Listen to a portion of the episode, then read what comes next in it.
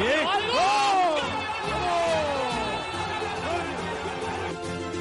Una vez jugaremos mejor, otra jugaremos peor, pero siempre lo vamos a dar todo.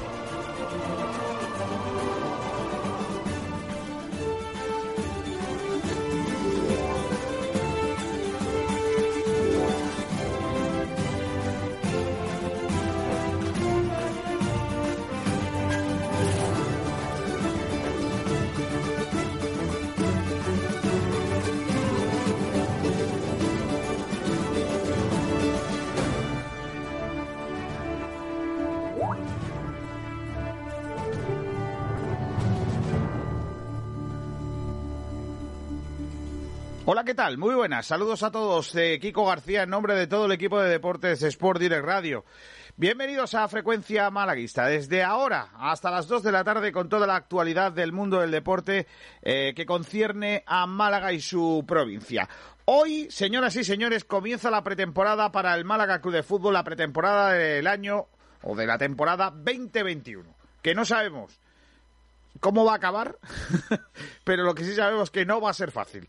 Eh, se han presentado hoy los jugadores en el estadio de la Rosaleda para hacerse las revisiones médicas. Esperemos que no haya sorpresas tipo COVID y que todos puedan comenzar el eh, trabajo. Eh, por ejemplo, no ha podido empezar la pretemporada con su equipo un malagueño, Loren Morón, que ayer anunciaba que ha dado positivo en eh, las pruebas de COVID-19 y no se ha podido incorporar a la, a la, preparación del año del Real Betis Balompié de Manuel Peregrini en tierras malagueñas, en Marbella concretamente.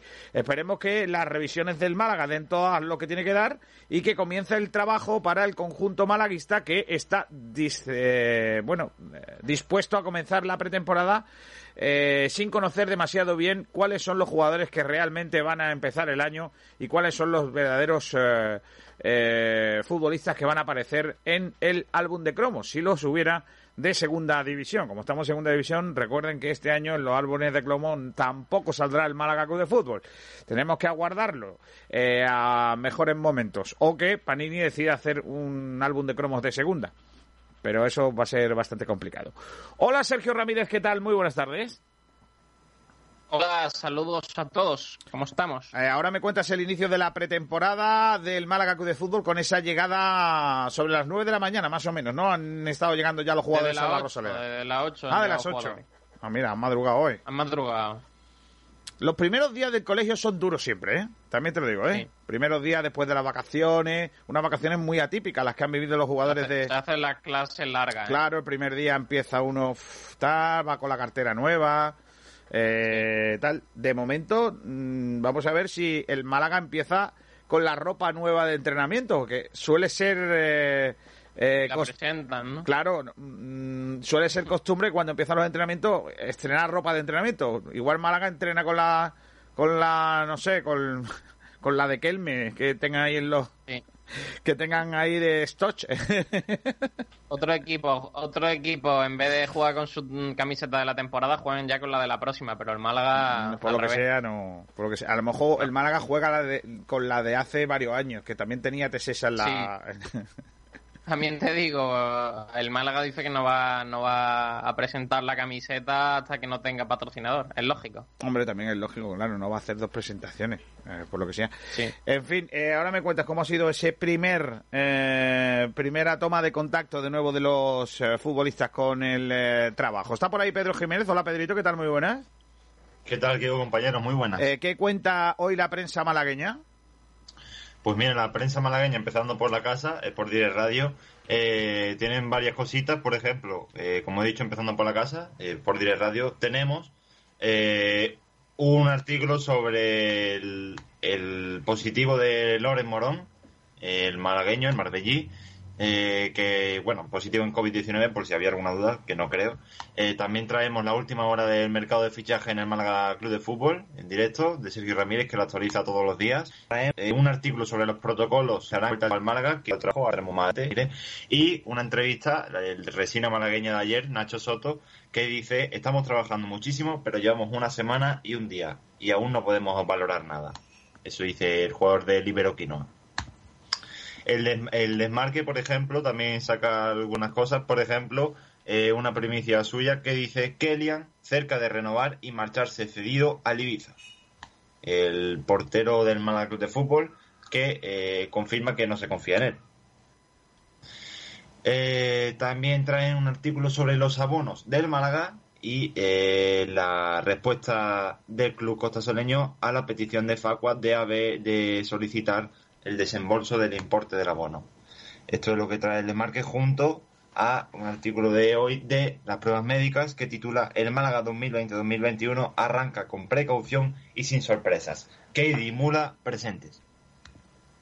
La opinión de Málaga trae un par de artículos, uno sobre todos los equipos de segunda que van a, postularse para el ascenso.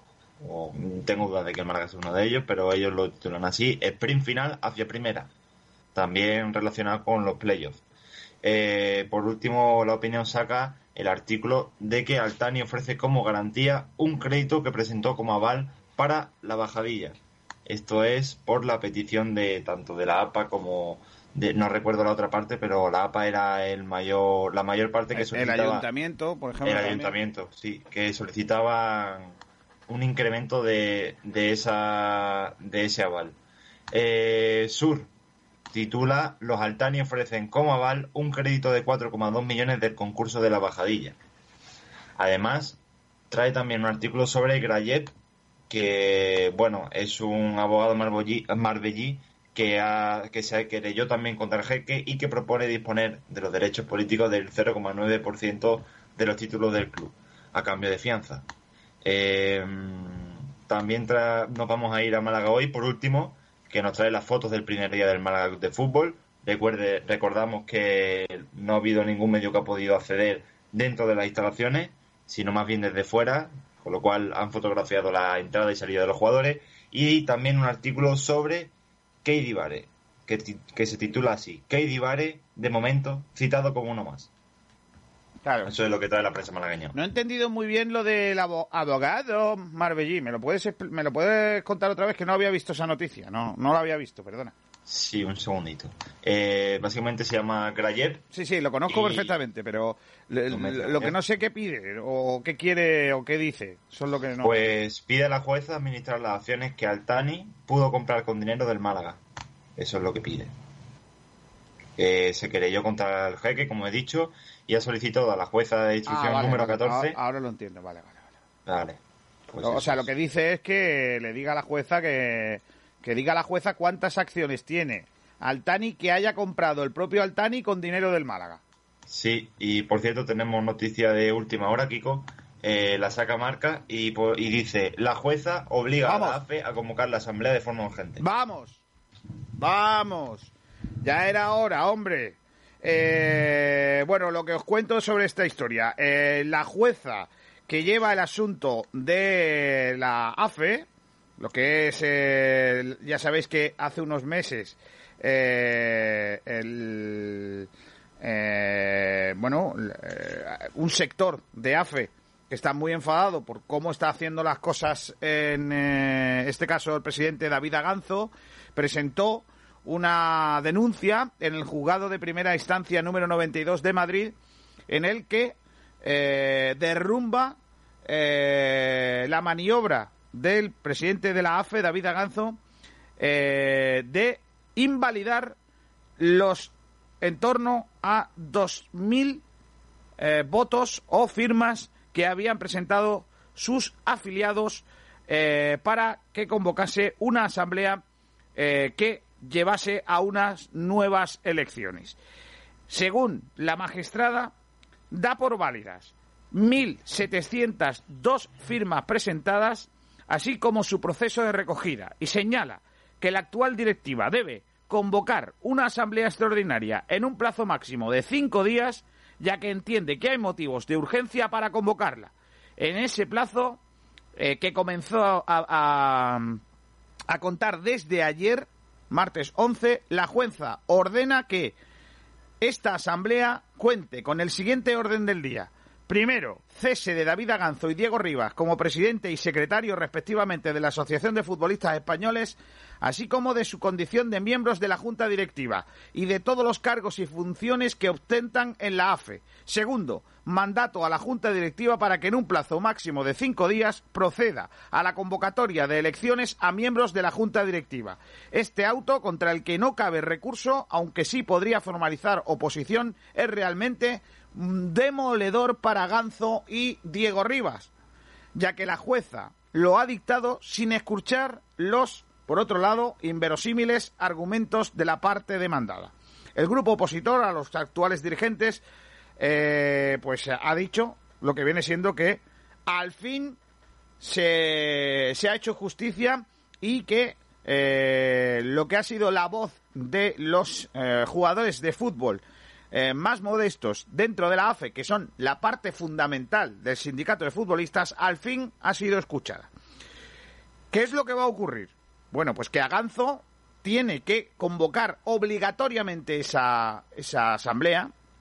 Si no lo hiciera, estaría incurriendo en un delito aún más grave y podría ser eh, constitutiva de un clamoroso delito de administración desleal y podría aplicar a eh, los nuevos directivos recién llegados a AFE que han sido elegidos a dedo por David Aganzo, cuya ah, bueno eh, eh, indignación o ha sido uno de los motivos de indignación por parte del colectivo de futbolistas. Cuidado, porque además esta no puede ser nada más, puede ser el principio del fin de David Aganzo porque todos los miembros de la Junta que apoyaron y respaldaron la decisión de no respetar la voluntad de los afiliados se enfrentarán, igual que el actual secretario general y presidente, a una querella por vía penal por administración desleal, ampliando la demanda ya existente. Así que cuidado porque esto puede ser incluso eh, más complicado. Los afiliados de AFE esperan ahora eh, la convocatoria de esta asamblea, que concluirá en unas nuevas elecciones que vengan a traer la paz de una vez por todas y la tranquilidad en el sindicato de, de, futbolistas. Incluso FIPRO, que es el sindicato europeo, eh, debería pronunciarse cuanto antes, puesto que eh, un país como España, de enorme peso en el concierto futbolístico internacional, no puede estar ofreciendo esta imagen lamentable de manera permanente. Algunos afiliados, sin embargo, eh, tienen temor a que Aganzo y Rivas pudieran incluso desacatar a la jueza negándose a convocar una asamblea extraordinaria. Publica el diario Marca la resolución de la jueza y cuidado porque, como ya hemos dicho aquí en reiteradas ocasiones, lo de Aganzo es una auténtica vergüenza y ahora la jueza parece que da la razón a los eh, afectados, en este caso a los jugadores que no han podido o no tienen ahora ya la voz que deberían en el sindicato. Aganzo a la calle, Diego Rivas también a la calle y esperemos que haya una asamblea, esperemos que haya unas elecciones y de ahí salgan, pues si tiene que salir Aganzo, que salga Aganzo, pero que lo vote la gente. A ver si es capaz de salir de una vez elegido, cosa bastante complicada por otra parte. Yo hoy soy un hombre feliz, porque veo, creo en la justicia, por lo menos. Eh, hay alguien que ha puesto cordura en todo esto. Bueno, pues noticia última hora que nos contaba Pedro Jiménez y que nosotros eh, os hemos eh, relatado. Y son las 12 y 15 minutos. Vamos a hacer la última hora del deporte malagueño, la última hora del Málaga Club de Fútbol eh, como siempre, con Sergio Ramírez. Diego Rodríguez, tu carpintería de aluminio al mejor precio, te ofrece la última hora del Málaga Club Y hoy la última hora no tiene que ser otra que el inicio de las sesiones preparatorias de la temporada, con las sesiones médicas. El propio club acaba de subir hace un ratito un tuit en el que se ven ya algunas de esas imágenes. Sergio. Pues sí, hoy la noticia con la que sale el Málaga Club de Fútbol es ese inicio de la pretemporada con las pertinentes pruebas médicas, ese test PCR con serología, además de una analítica de sangre y la toma del peso y la grasa corporal a los futbolistas que se han presentado desde las 8 de la mañana. Han ido llegando de forma escalonada para cumplir el protocolo de la liga respecto al COVID-19. Tampoco se va a poder hacer uso de los vestuarios durante los entrenamientos, siguiendo los mismos protocolos que marcó la liga en el pasado mes de junio cuando regresó el fútbol. Eh, los entrenamientos se van a realizar de forma individual hasta conocer los, los resultados de unos segundos test. Es decir, los test que se han hecho hoy se conocerán dentro de un día o dos los resultados y se deberá hacer un segundo test y a la, resolución de esos segundos test ya podrán comenzar a, entrenar en grupo, pero de forma individual lo harán hasta que tengan los resultados de esos segundos test que se van a, realizar. Eh, podemos destacar que han llegado los jugadores desde las 8 de la mañana. Eh, Juan Car ha sido el más madrugador, ha sido el primero que ha llegado a las instalaciones del Estadio de la Rosaleda. Destacamos también la llegada de Alex Mula, que llega tras su paso por Alcorcón. Tras esa cesión, ha regresado hoy y ha estado en la Rosaleda con esas pruebas médicas y también ha estado Keidi Vare, el que mm, es uno de los frentes abiertos en este mercado de fichajes eh, con su posible salida al español. Ha estado también en las pruebas médicas eh, y está a la espera de, la resolución de, su futuro. También madrugaron Manolo Gaspar y José María Muñoz, que llegaron a, la Rosaleda mientras llegaban también los futbolistas, y el que no estuvo es José Rodríguez, que tendrá unos días más de vacaciones, con pues por haber acabado la temporada con el Fuenlabrada más tarde que el resto. Recordamos que jugó la semana pasada ese partido que se aplazó por lo que tendrá unos días más de vacaciones y se incorporará la dinámica del equipo blanqueazul en unos eh, en los próximos días. Eh, otro que también se han presentado han sido los canteranos, que han sido los que ha contado Pellicer, pues prácticamente desde, que regresó el fútbol, le, lo ha convocado a todos y, han pasado para hacerse también las pruebas. También destacamos Kellyan, que lo comentaremos ahora un poquito más en profundidad, pero está a un paso de renovar el próximo año y, y marcharse cedido al Ibiza en busca de conseguir minutos y de tener una, una temporada en la que coja experiencia de cara a, esa, a esa oportunidad de ser portero del primer equipo. Destacamos la entrada de Ichan en taxi y la llegada de Danny Stringholm, el portero de la academia que llegó con la L estrenando el carnet de conducir. Así que. Le ha dado tiempo a sacarse el carnet en esta época.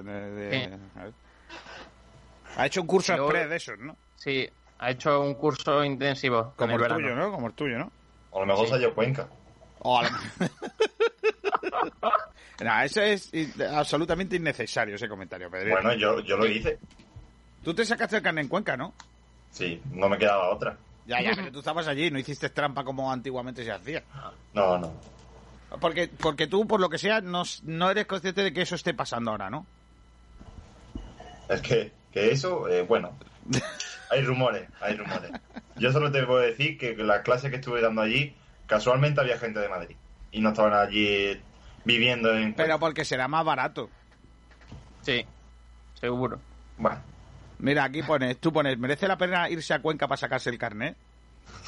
La conocida como autoescuela de los famosos. no hay color, porque es que Madrid es claro, dice, hiper complicado. La conocida como autoescuela de los famosos imparte cursos intensivos de 10 días laborables a populares y anónimos. A mediados de los 90, algunas bailarinas del gran concurso El Juego de la Oca se apuntaron en la autoescuela de San Cristóbal de Cuenca y la bola empezó a crecer. Fue un poco por casualidad, porque yo creo que entonces no existía ni internet. ¿Tú, estuviste en una que se llama Cuenca o no? Eh, o sea, Autoescuela San Cristóbal, no, no. No, no, no. También era otra. Mira, eh, se lo sacó allí Belén Esteban. Sí, y, eh, Javier eh, no, ¿cómo se dice? ¿El actor de la que se avecina? ¿Javier Maroto puede ser? Sí, Maroto, sí, sí. Mira, aquí hay una muy buena. ¿Por qué es más fácil sacarse a conducir en Cuenca? en, la, propia página de eh, Autoescuela San Cristóbal. Está bien. Que no se publicidad. Claro, sí. Bueno, pues nada. Eh, como no tenemos ningún patrocinador de autoescuelas, estamos abiertos, por cierto, a lo que queráis.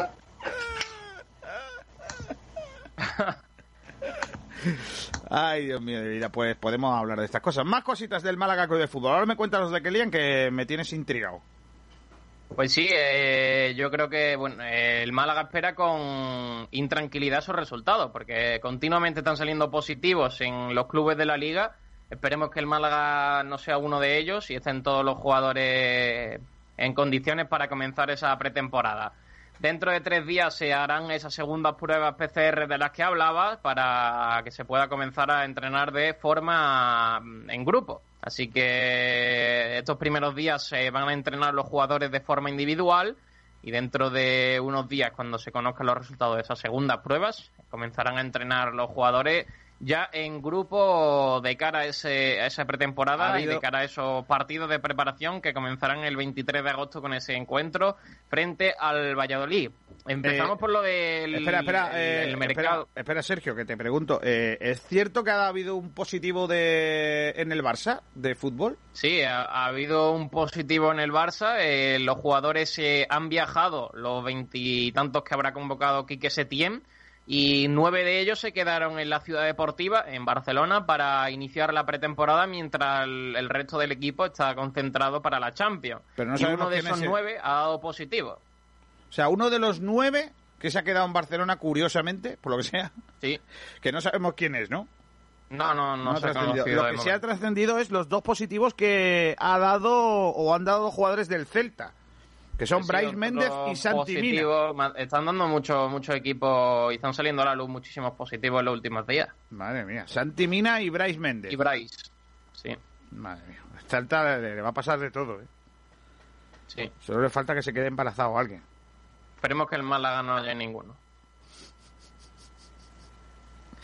Venga, vamos a... eh, cuéntame ya cositas, venga. Vamos con ese mercado de fichaje. Una de las noticias que ha salido hace un ratito es eh, la noticia de que Kellyan renovará con el Málaga hasta 2022 y se va a marchar cedido al Ibiza en búsqueda de, en búsqueda de minutos para coger experiencia e intentar en las próximas temporadas ser el portero del Málaga. Veremos a ver si, si lo hace bien y si el Málaga decide quedarse con él como proyecto de futuro. Eh, tendrá tiene contrato en estos momentos hasta junio de 2021, por lo que el Málaga quiere ampliarle el contrato un año más y cederlo al Ibiza para buscar minutos. Y el Málaga pretende con Gonzalo contar como tercer portero y portero titular del filial de cara a la próxima temporada. Uh, mama. Oye, por cierto, acabo de leer una noticia que me preocupa. Eh, la ha subido... Bueno, eh, la he leído ahora, aunque fue de ayer. Eh, parece ser que la liga estaría planteándose volver a los entrenamientos individuales y a un protocolo similar al que hubo en el anterior regreso a la competición. Ante la presencia de tantos casos de positivo. eh, Pero ahí el problema es que los jugadores han regresado de vacaciones y entonces han estado de vacaciones y, y se han infectado ahí, ese es el problema. Mm, Ya, ya, ya, hombre, claro. El problema es que los chavales, por lo que sea.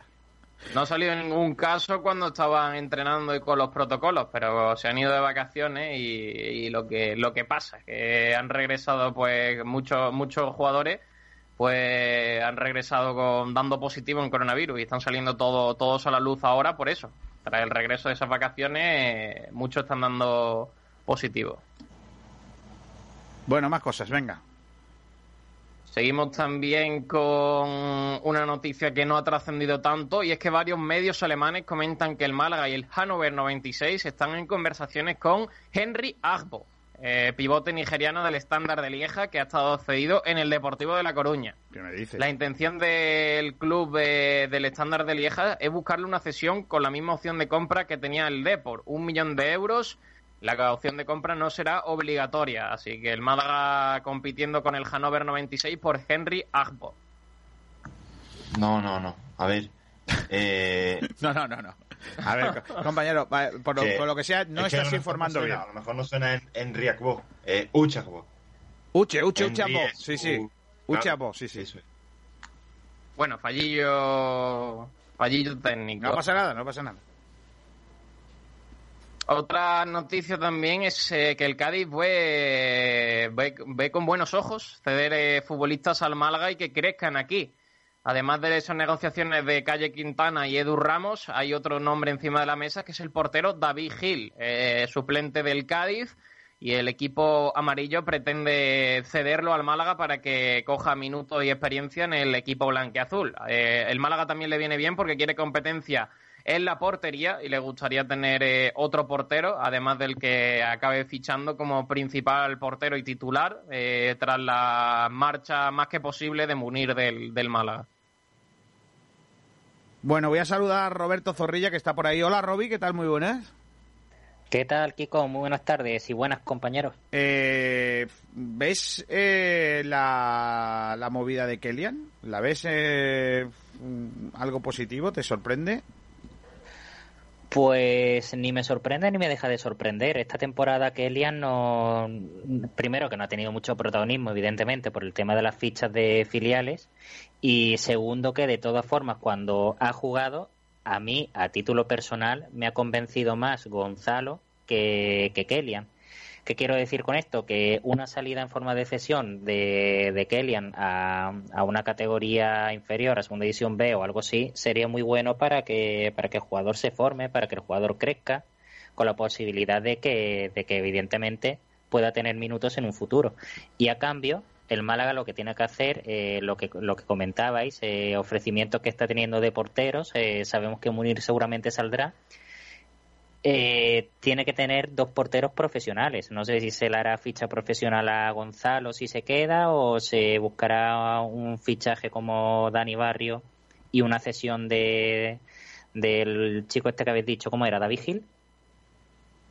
Sí, ¿Cómo sí, era? David Gil. David Gil. David. El caso es que es evidente que uno de los problemas más grandes que ha tenido el Málaga ha sido que solamente tenía una ficha profesional en la portería y eso limitaba mucho cuando Munir era convocado por la selección y demás. En resumen, que yo no veo mal, un, por ejemplo, una salida de Kellyan o, bueno, incluso de Gonzalo y que se formen. Y si uno de los dos se queda, apostar por él y hacerle ficha de primer equipo. Pues yo no lo veo, ¿eh? Porque, bueno, es que si, se, si suenan dos porteros para el primer equipo, que no, no me refiero a que suenen solo dos porteros para reforzar el equipo, sino que sonaría dos fichajes. Es decir, que el Málaga tendría dos porteros del primer equipo más un tercer portero que sería Gonzalo. Entonces, hacer una ficha Gonzalo para que haya tres porteros del primer equipo no lo veo. No, hombre, claro, si se qued- si vienen dos porteros, eh, yo lo que decía, si, si vienen dos porteros pueden salir los dos, Kelian y Gonzalo. La otra opción es, por, por poner un ejemplo, fichar a Dani Barrio y hacer ficha de primer equipo a Gonzalo. Ya tendríamos las dos, los dos puestos ocupados. A ver, yo con esa, en esa, en, en el tema Kellyan tengo, tengo muy claro que es un jugador que no vale. A día de hoy no vale para el Málaga.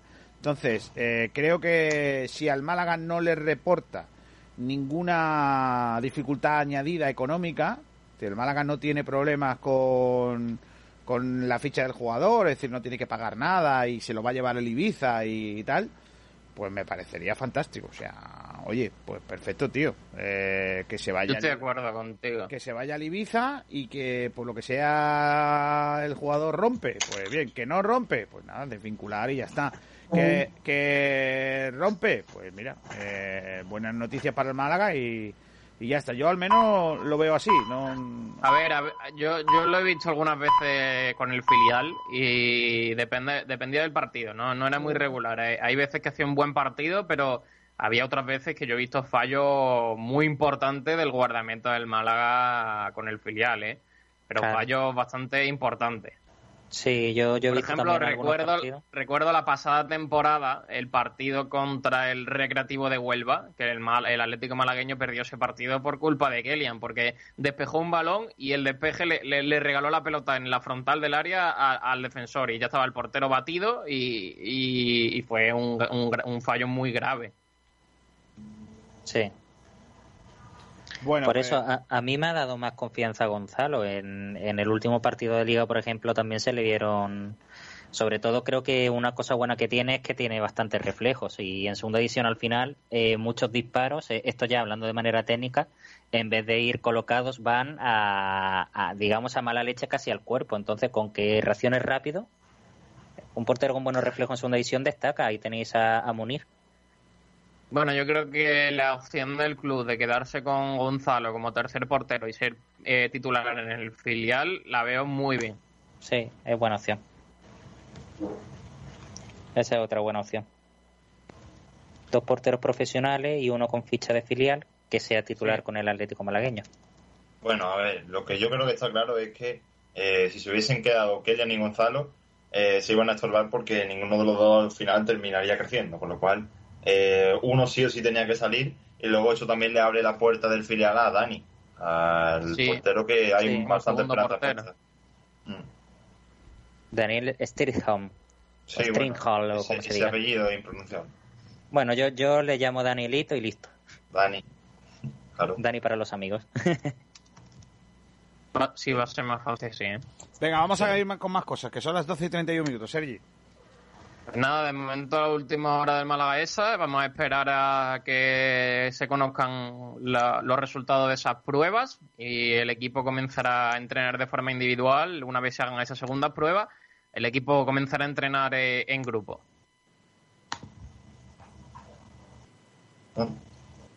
Pues si eso vamos por el primer debate ya. No, no, no, vamos a, antes de eso tenemos que cerrar la sección. claro, hombre, Ah. no podemos dejar la sección. Claro, no podemos dejar la sección abierta porque luego viene lo que viene. Voy a decir una, antes de cerrar, eh, mm, una información que estamos intentando contrastar. De momento no, no, no lo podemos hacer, eh, no podemos contrastar. Re- Recordaros que el otro día os contaba que el Granada estaba planteando la posibilidad de ceder a Antoñín. Sí. Eh, la opción de Antoñín de salir de, o sea, de cederlo, eh, el Granada quiere que sea un equipo de primera división, cosa que no, no parece tan complicada, pero bueno. Pe- Pero hoy ha salido en redes sociales una información que está, es la que estamos intentando contrastar. eh, a ver si el, el- el Málaga nos lo podría confirmar. Es que al parecer el Málaga habría negociado con el Granada eh, que en caso de cesión el Málaga tuviera la primera opción para eh, llevarse la renovación del jugador.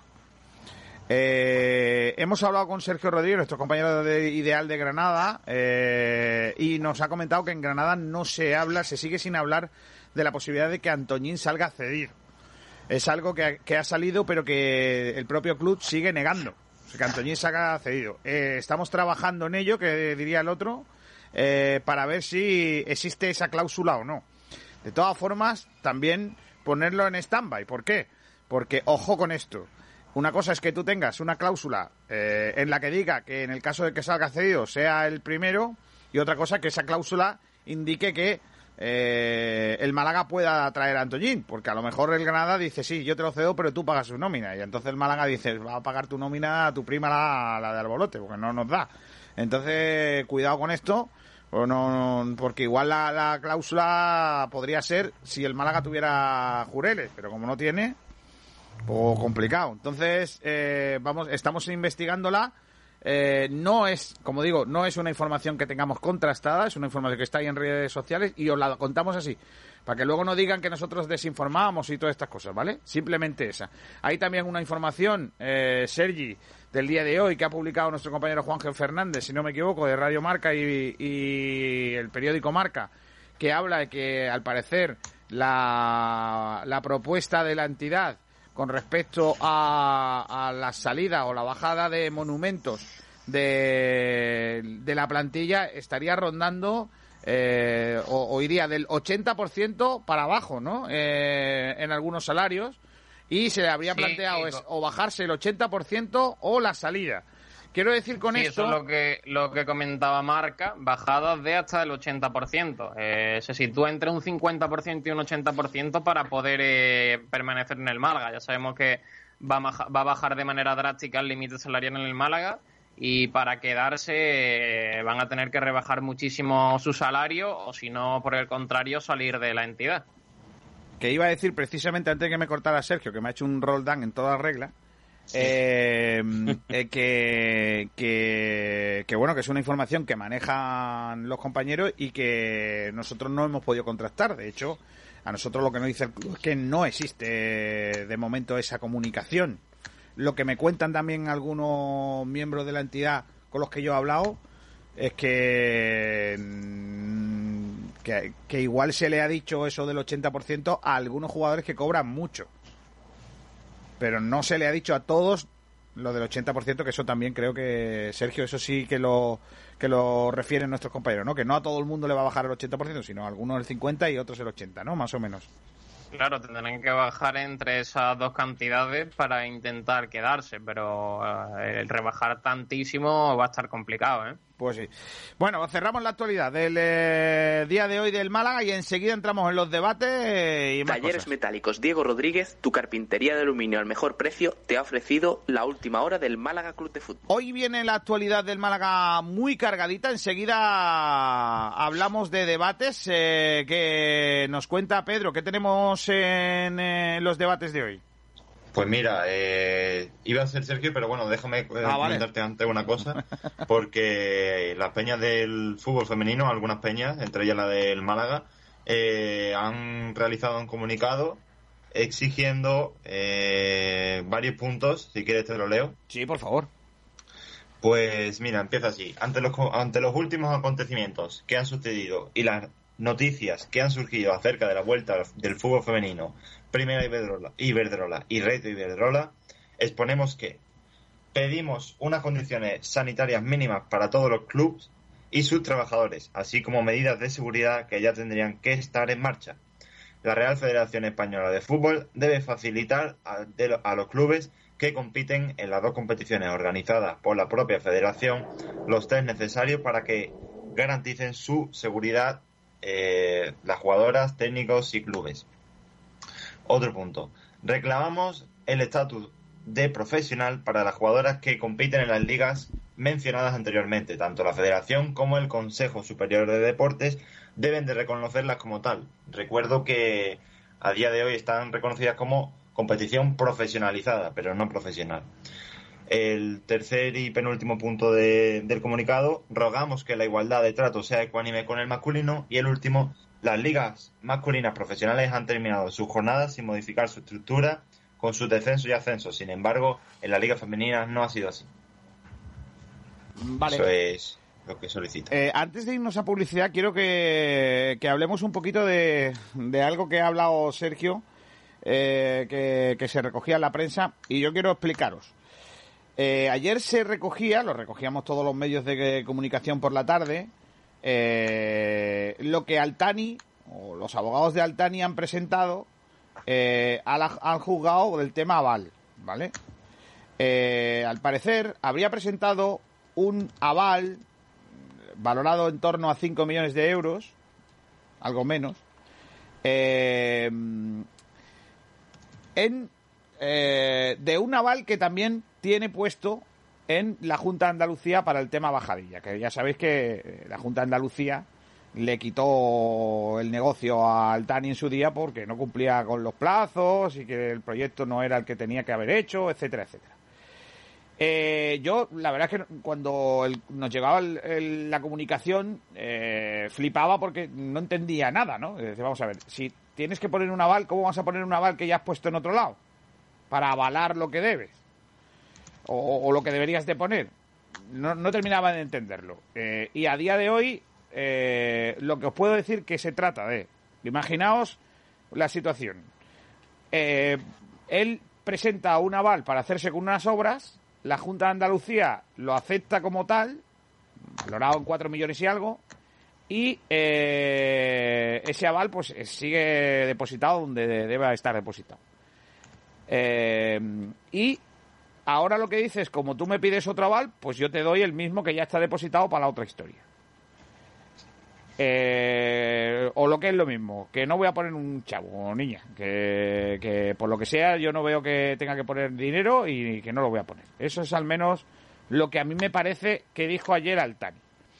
Por cierto, que el juzgado ha dicho a la Asociación de Pequeños Accionistas no a su petición de ampliación de eh, esa bueno eh, esa ese aval o ese dinero que la jueza le pedía al Tani, de los 5 millones y algo a los 11 y pico que le pedía mm, que que ampliase eh, los pequeños accionistas. Bueno, pues eh, el, el varapalo es que, que de 11 nada, que tendrán que ser 5 si es que los pone.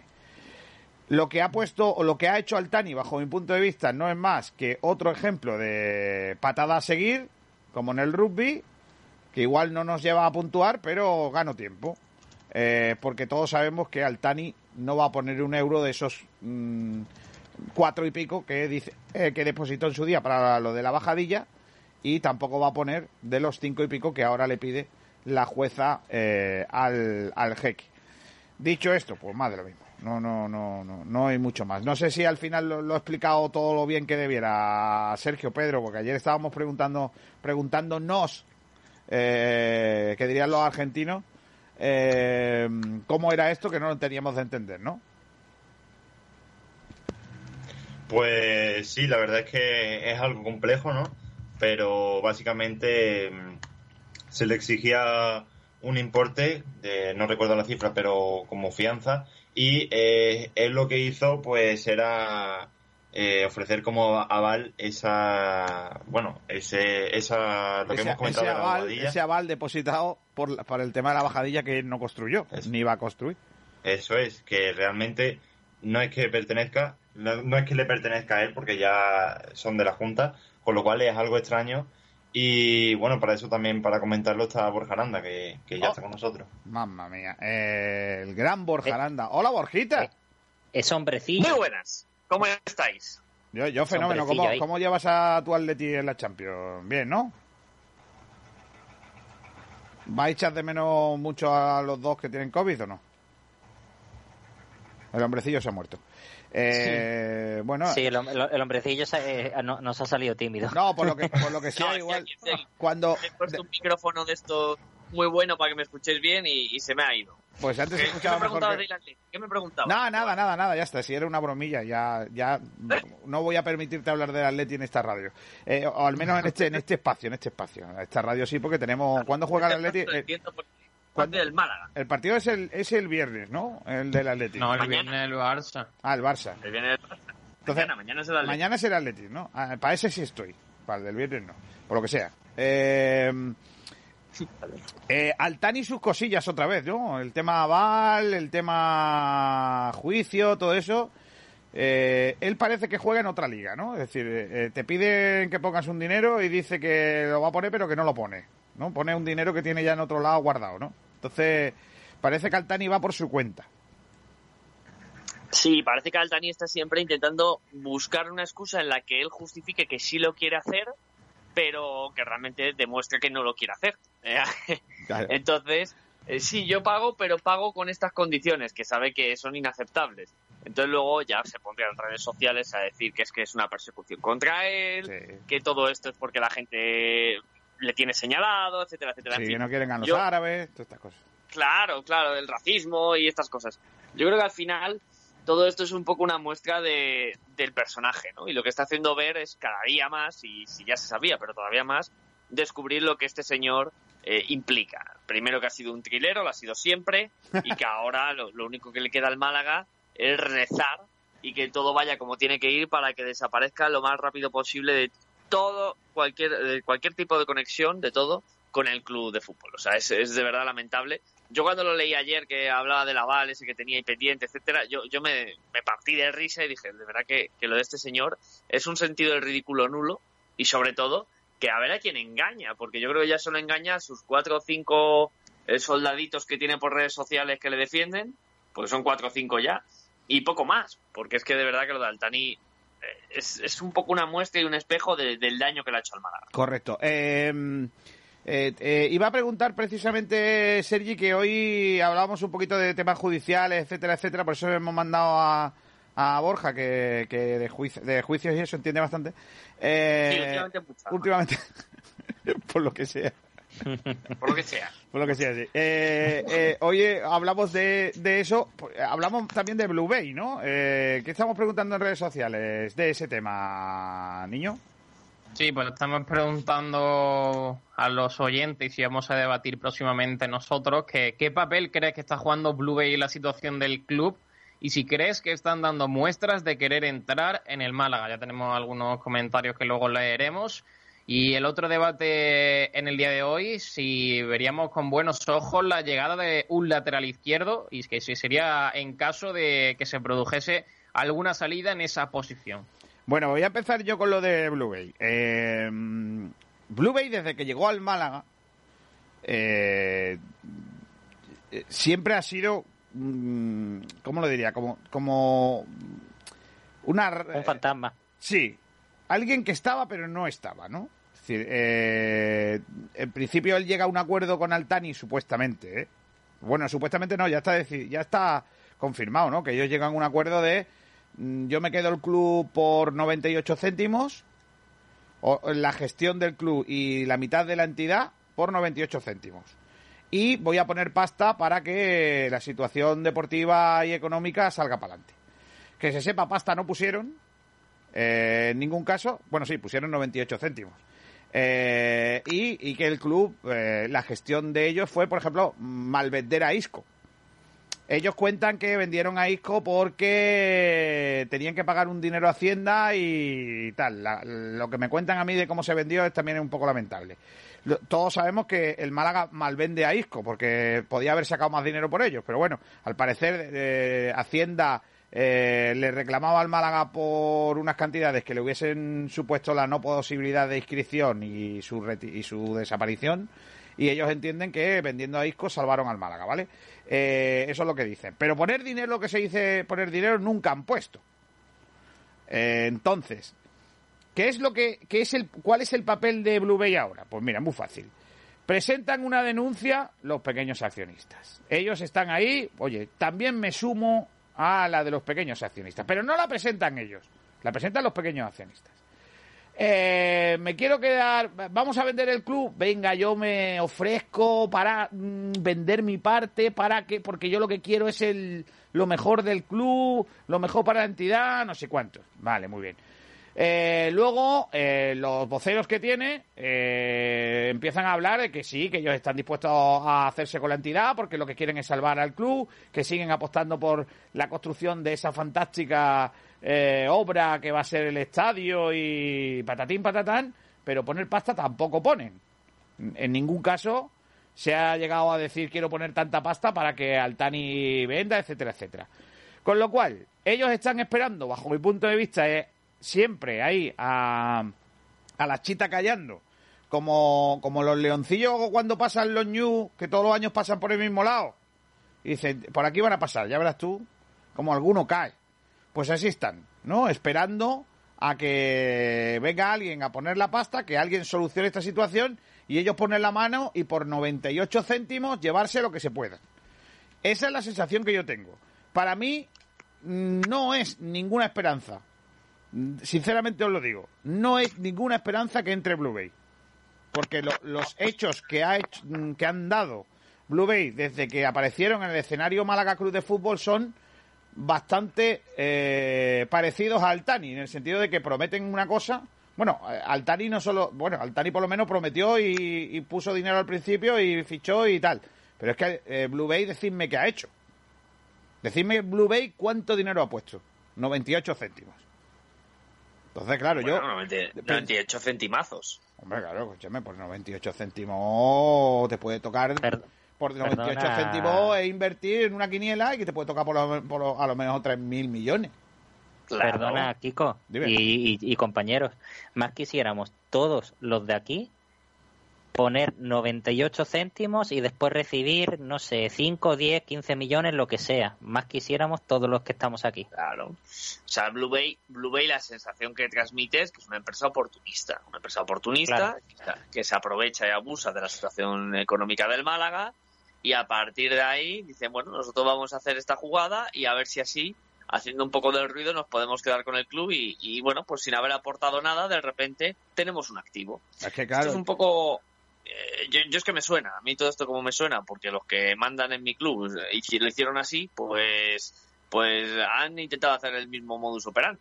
De otra manera, estos al menos, mira, estos al menos han puesto dinero, han puesto 98 céntimos. al menos han puesto dinero. Pero, los, los míos no han puesto nada.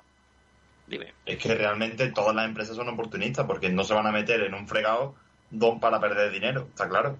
Claro, pero Entonces, escúchame, pero si tú eres la oportunidad, invierten, pero es que ahora el Málaga no puede seguir pero qué inversión. que- años con el administrador judicial, necesita tener unos nuevos dueños o que Claro, Altani pero, pero para siga, eso hay que poner claro, dinero. tiene que tener unos dueños. Ese es el problema, que hay que poner dinero. Y ellos querían poner la mano sin poner dinero. Y entonces eso es complicado. Poner la mano sin poner dinero es complicado. Entonces cuando llega la exigencia, claro, ellos lo que quieren primero es, no, no, Nosotros queremos lo nuestro. Primero lo nuestro para luego ya veremos invertimos. Pero primero lo nuestro. Claro. Entonces, ese es el problema. Es que vamos a Que ver. tú no puedes hacer, hacer eso, invertir nada y, y poner la mano. Que yo no Además, digo. ah, Pedro. sí, Roby, perdona.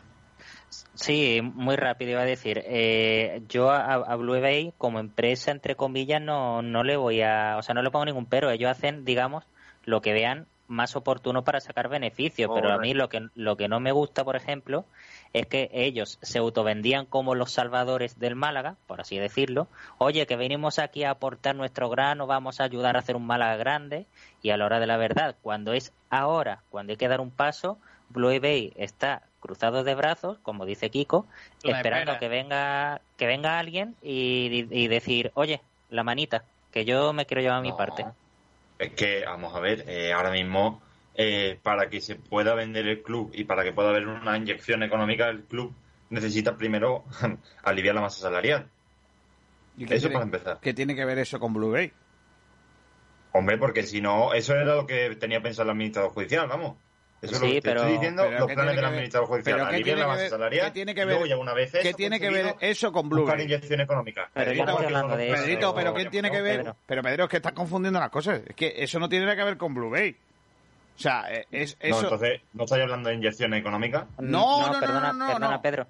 Vuelvo a repetir con otras palabras. A mí lo que me duele es que, vale, sí, es una empresa que ha venido y lo, lo ha hecho muy bien porque se ha llevado un beneficio, pero a mí lo que no me gusta es que vendieran la burra en su momento cuando, cuando estaban entrando, cuando estaba todo el tema del jeque, diciendo, no, nosotros vamos a hacer un Málaga grande, vamos a ayudar a crecer. ¿Qué está haciendo Eh, BBI ahora? ¿Qué, Claro, qué- es qué- que- qué- qué está proponiendo? No, es que, ¿Qué, eh, lo que está dando? es lo que yo digo, o sea, eh, vamos a ver, eh, a ellos, el, la sombra. Altani, Altani le quita de en medio de manera, mm, yo creo que ilegal, ¿vale? Vamos a decirlo así, porque le, le quita de en medio porque, porque después se ha demostrado que ellos tenían que haber estado con el control, ¿no? Del club. Les quita de medio y no les deja hacer el trabajo que supuestamente iban a hacer cuando se llegó a ese acuerdo que luego Altani dijo que le falsificaron su firma y que tal, ¿vale? Hasta ahí bien, ¿vale? Eh, ellos no pueden hacer el trabajo que supuestamente prometieron que iban a hacer, que es una inversión, reconducir el club, etcétera, etcétera. No le dejaron, ¿vale? Y ahora están en una situación de nosotros queremos pero no podemos. Porque, mm, claro, está el administrador judicial y nosotros estamos esperando aquí a la ley. A mí la sensación que me está dando es que entonces, antes de que Altani les quitase la posibilidad de, de hacer cosas, no lo hicieron porque no confiaban en que Altani diera un golpe y, y les cortara el rollo de su negocio. Y ahora están esperando porque lo que necesitan en plena crisis es que alguien venga, ponga pasta y llevarse el máximo por poner solo cuatro Eso tal. Entonces, eh. ¿Cuál es el papel que juega Blue Bay ahora mismo? Ninguno. El papel es decir, yo me quedo aquí tranquilito, no me desgasto, no me desgasto porque yo no, no tengo por qué entrar en esta historia. Hay un Pero estoy judicial. agazapado a ver en qué momento puedo meterme. Y a ver Y ya está. si me, si me meto, esa si me meto porque me esa conviene, si me, si me meto porque me conviene en lo económico, hacer la gestión del club, me meto y si viene un tío a comprar, pues le vendo y me llevo calentito un dinero como el que no quiere la cosa. Entonces, claro, la situación de Blue Bay, para mí, la situación de Blue Bay es absolutamente eh, beneficiosa para ellos. Porque es así. Claro. Cuando Blue Bay eh, se interesa, que hace, bueno, no, no recuerdo cuándo fue, pero hace unos meses más o menos, que estaba la situación de Altani mucho más candente que ahora. eh, cuando Blue Bay sale a cena, se le criticó porque resultaba que el Málaga no estaba en buenas condiciones y que parecían unos carroñeros. Ahora resulta que es que se están quedando en la sombra y también son carroñe- carroñeros. Pues yo no entiendo nada entonces. Bueno, pero, pero, pero vamos, vamos a ver, eh, Pedrito, si esto es una cuestión de estrategia pura y dura de empresa. Es decir, Pues es que por que entonces pensar se le en el critica. objetivo ¿Por qué que se le critica? independientemente de que la estrategia sea diferente según son los acontecimientos, como bien explicaba Kiko. No es lo mismo cuando está el Dani y ellos detectan, oye, es que este tipo mañana puede dar un bandazo y cambiar absolutamente su estrategia y dejarnos de lado, a que ahora hay un administrador judicial y si me quiero meter, bueno, voy a esperar primero al administrador a ver cómo encauza todo lo que hay aquí y luego ya veremos si nos metemos. Eso no quiere decir el, el cambio de estrategia, que su objetivo no sea el mismo. El objetivo es el mismo que tenían desde el primer día. Lo que ha cambiado es la estrategia porque los acontecimientos son distintos. No tiene nada que ver a cuando estaba el Tani, ahora que hay un administrador judicial. Yo, es que yo, vamos a ver, eh, yo, yo no puedo criticar a Blue Bay porque como empresa están haciendo lo que tienen que hacer, ¿vale? No puedo criticarlo por eso, porque yo como Exacto. empresa, pero a mí como aficionado del Málaga me jode, con perdón, que haya alguien que pueda beneficiarse y encima se vea como la única solución. No, mire usted, Eso es. es que es que la solución es si usted quiere esa solución, pues venga, eche para adelante, venga, haga cosas. No esté ahí esperando a ver si alguien viene los americanos con el billete o no.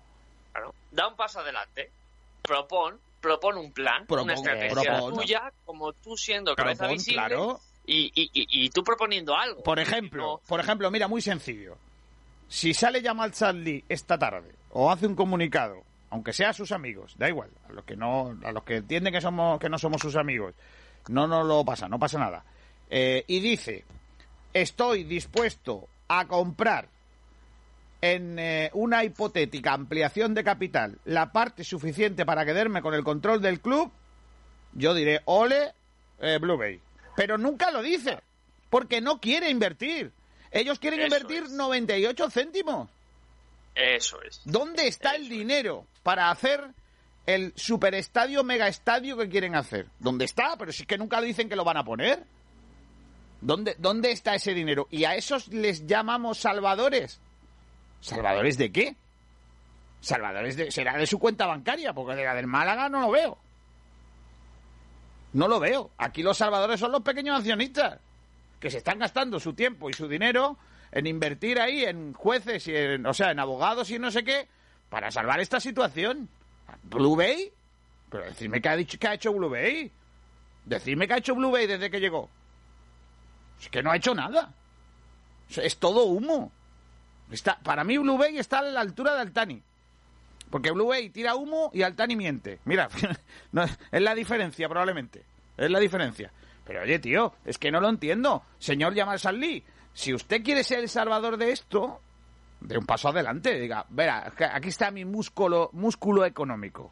Pon ahí encima. En cuanto haya una ampliación de capital, me quedo con el club. Ya está. Fuerce usted a que haya esa posibilidad de hacer una ampliación de capital. Lleve usted al término, eh, o por lo menos exprésese en, ese, en esos términos. Diga, en el momento que la jueza diga que se puede hacer esa ampliación de capital, Blue Bay va a comprar la parte que pueda. Ole, los pantalones de Blue Bay. Que por cierto eran muy bonitos cuando los patrocinaban en el Málaga. Entonces, bueno, eh, yo no he visto a Yamal Charlie así, Pedro. Te lo digo en serio, yo no lo he visto. Mm, ¿Callas o otorgas? No, Pero es que calla no sé qué y decir. calla es que Te digo, sí. Presentaron un plan, pero yo tampoco sé más.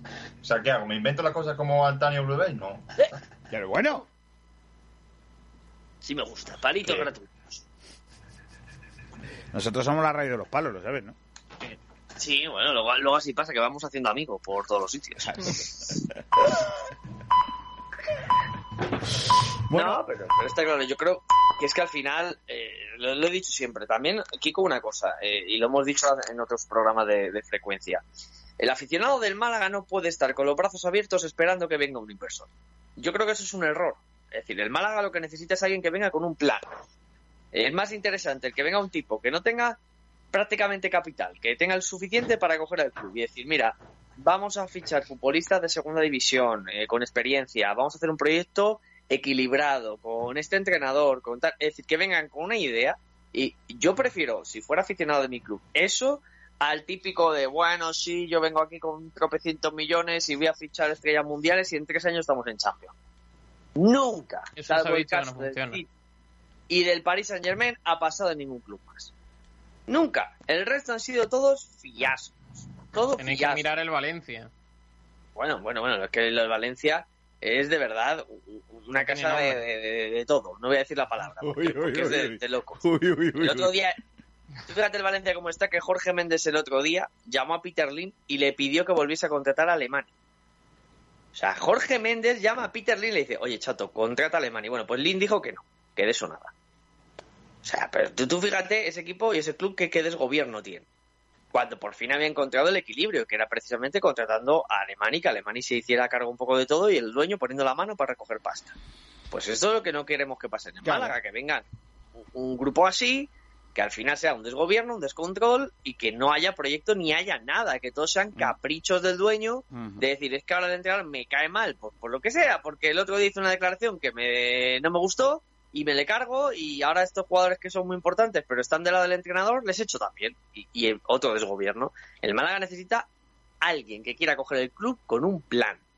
No tiene que tener más dinero, tiene que tener plan. Entonces tú con un plan pues haces las cosas bien. Mira el Villarreal. Claro. El Villarreal hace las cosas bien. El Granada hace las cosas bien ahora.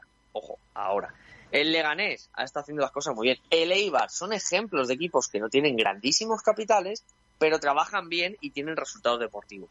Eso es lo que tiene que buscar en Málaga. Pues sí, No grandes empresas ni grandes jeques. correcto. Eh, vamos a vender una cosita, pero antes vamos a escuchar qué dice la gente en redes sociales sobre este debate. Sí, vamos eh, a escuchar a, a ver qué dicen nuestros oyentes. Eh, leemos a Francis Rumbamor. Dice, están viéndolas venir y ni caso. Si no han invertido antes, ¿qué van a invertir ahora? Lo importante es que venga alguien con una buena cartera y se ponga al, al cargo como dueño único y que lo veamos en el palco en cada partido. Ya está bien de tantos fantasmas. Se responde y dice, más rico o menos rico da igual. Lo importante es que sea honrado y esté en el día a día al club, en el club. Le responde Diego Pérez Valle. ¡Diego! Diego. Con más o menos dinero, lo importante, eh, lo importante es que los que vengan aporten fianza, tengan un proyecto serio con garantías y aunque sea a medio o largo plazo. Hacer crecer al club de una manera sostenible y que apuesten por la academia para sentarse en primera lo más, es, es más que necesario una buena cantera. Raúl Gil dice, no me fío ya de nadie. Ojalá el próximo propietario sea malaguista y, y que el Málaga vuelva a lo que debe ser un club. Málaga Nuestra dice, ya se pronunció en su momento, pero mientras el club siga intervenido y pendiente de algunas resoluciones de la jueza, no creo que puedan hacer nada más que esperar.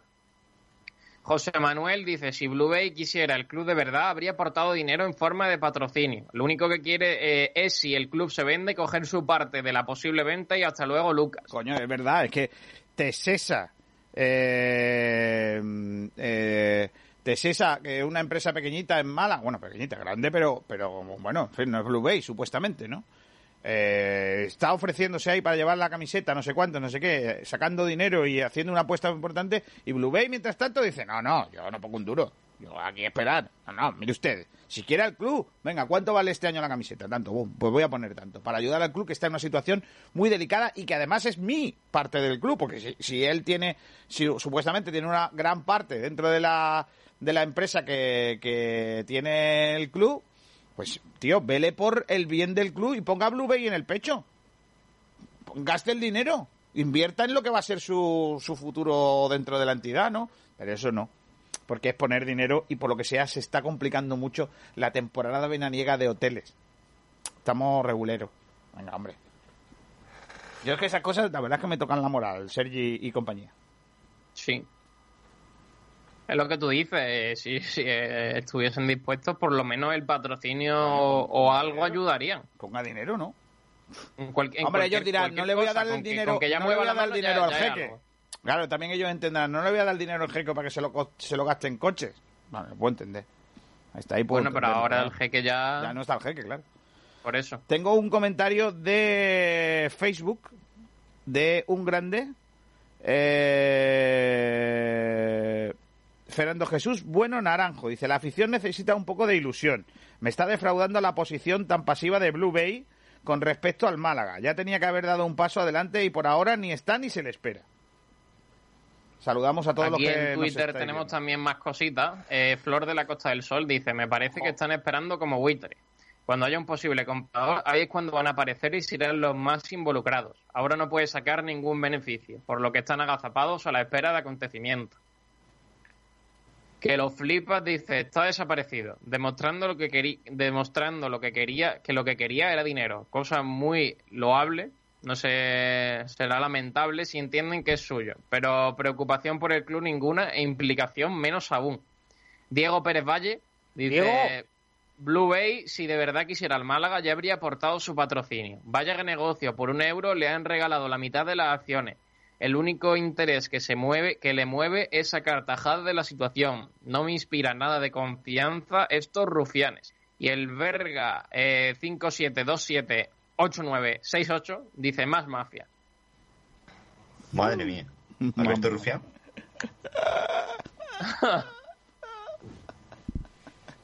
Ay, ay, ay. Bueno, pues nada, son las 13 y 06 eh, minutos. Eh, habrá que ir con otro punto del orden del día, ¿no? Sí, bueno, decías que no íbamos a ir a Publi porque ahora teníamos una entrevista. Claro, por eso no vamos a ir a Publi. Eh, hoy lo vamos a hacer así, Ah, de vale. tirón. Ok. Eh, vamos Qué con el otro punto del orden del día, que es el tema del lateral izquierdo. Sí. El debate es, ¿verías con buenos ojos la llegada de un lateral izquierdo? ¿Sería en caso de alguna salida? Yo solo veo que haya que buscar un lateral izquierdo en el caso de que se vaya Juancar. Sí, yo creo que aquí vamos a estar prácticamente todos de acuerdo. Si, si A Juancar... ver, si no me permitís, si me permitís, explico un poco el debate porque Vale. lo he planteado yo y igual no, no lo he enfocado bien. Que básicamente. Está bien que lo explique eh, porque yo iba a decir quién ha preguntado eso. Pero también que lo explique. Ya, por eso, por eso he saltado. que, que supuestamente el Málaga está cerca de cerrar un acuerdo con Franquesa, lateral izquierdo de, de Villarreal. Entonces, pues por esto lo por eso lo preguntaba, si creen los oyentes que el Málaga, eh, teniendo tres laterales izquierdos, uno de ellos Cristo, que está en el filial, pues lo ven aceptable o que esta opción sería más bien por una salida.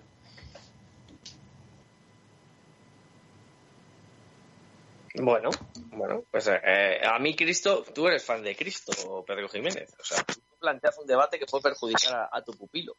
Pero quitando, No. quitando eso, eh, Juan Carlos es un jugador que se lesiona bastante. Es verdad Sí. que en los Por- últimos por ahí, tiempos por ha ahí. estado, ha estado bastante, bastante fiable, pero Juan Carlos es un jugador que su físico no es de una eh, eficiencia total. Por lo tanto, ahora viene, para mí el debate yo lo enfoco en si Cristo es suficiente para que el Málaga tenga cubierta esa posición. Es verdad que Diego González puede jugar también ahí. Yo creo que si el Málaga tiene que hacer un desembolso, no lo enfocaría a lo mejor en el lateral izquierdo, teniendo en cuenta que si confío en Cristo y tengo a Diego, puedo cubrirlo. Pero también es verdad que si Pellicer le va a dar ese rendimiento al equipo buscando con, eh, con dos carrileros largos como el final de la temporada, pues a lo mejor el Málaga sí se podría plantear un futbolista de esas características. Porque a lo mejor Cristo no da el nivel. Desde luego, eh, el chico, yo a mí cuando lo he visto no me ha disgustado, pero no ha sido tampoco un chico con excesivos minutos. No, es cierto que tuvo la lesión. Yo creo que si Juancar sale, sí habría que buscar un, lateral que nos diese garantías. Pero si se queda Juancar, yo creo que podemos ir bien con, Cristo y con Juancar. Porque al fin y al cabo, eh, Cristo ha demostrado que puede hacerlo bien cuando le toque jugar. Y, y Juancar también ha dado el nivel. El, pro- el problema es el, si se lesionan ambos. Porque hemos visto que esta temporada ha tenido bastantes problemas Cristo con esa lesión y ha estado prácticamente toda la temporada apartado y sabemos que Juancar suele ser propenso a lesionarse bastante. A ver, eh, Juancar, yo creo que si sale, más que por rendimiento, va a ser por el salario, que ya lo hemos hablado muchas veces, ¿no? Que, que está en, esa lista de jugadores que al día de hoy su salario está, es inasumible para el Málaga. Y bueno, pues si llega un lateral izquierdo, sea Franquesa o sea otro jugador, pues la verdad es que sería por Juancar. Cristo, Ah. a día de hoy no lo veo en el primer equipo, de hecho va a renovar eh, y va Sí, a estar con no- el- no la dinámica del filial. No, no, ficha filial, luego ya veremos si entra más o menos con el primer equipo, pero la ficha sería de- del filial y con, lo- y con eso quiero decir que también con la salida de Miquel Villanueva hemos perdido un jugador que eh, por mucho que su nivel este año no haya sido del todo aceptable, pues eh, eh, jugaba en esa posición, ¿no? Entonces te daba cierta garantía. Sí, yo creo que el Málaga, si tiene espacio, eh, se podría reforzar en esa posición, pero tampoco es la posición más imprescindible la que se tiene que renovar, porque vamos a ver cuántas fichas vamos a poder tener la próxima temporada y los problemas que va a haber. Por cierto, Yo- Kiko, ya tenemos a la entrevistada. Ah. No sé si Kiko está. Pues venga, vamos con esa entrevista. ¿Quién tenemos hoy, Pedro? Pues hoy tenemos a María Cortés, nueva jugadora del Málaga femenino, y nos va, nos va a hablar un poquito de la pretemporada que ha empezado hoy. Eh, muy buenas, María, ¿qué tal? Hola, buenas tardes. Eh, Hola María, eh, ¿cómo, ¿cómo, está siendo este, esta vuelta al trabajo? ¿Cómo está siendo esta vuelta a los entrenamientos? Hemos empezado hoy y la verdad que teníamos muchas ganas ya, después de estar dos días haciendo pruebas y para empezar lo más, lo más rápido posible. Y hoy en el entrenamiento se ha visto al equipo con muchas ganas de empezar y, y de trabajar. Eh, ¿Cómo ha sido el entrenamiento de hoy, el primer día? que habéis estado haciendo? ¿Mucho físico o no? No, la verdad que ha sido físico, pero con balón. Entonces, como que se hace mucho más ameno. Hemos estado tocando la, hora y media de balón, realmente. ¿Y caras nuevas? Eh, ¿Nueva entrenadora? Eh, ¿Qué sensaciones tienes? Sí, la verdad que hay muchas caras nuevas.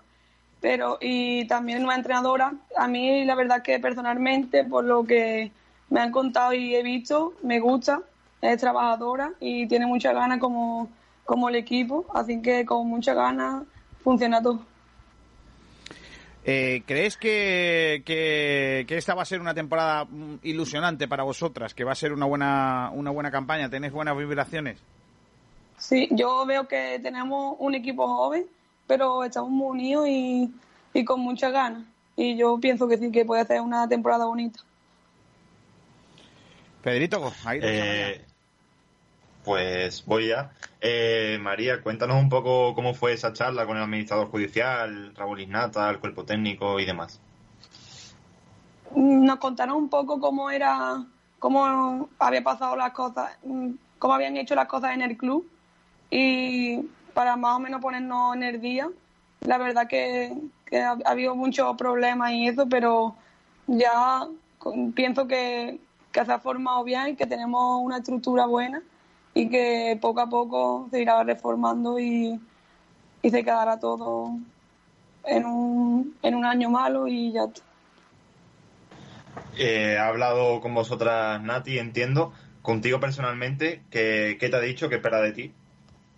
La verdad que no he tenido la, suerte de hablar mucho, pero a mí en, en mi presentación estuvo allí. Eh, la verdad que me dio tranquilidad y nada, mucha confianza, me dijo que tenía ganas de vernos jugar y de ver al equipo funcionar.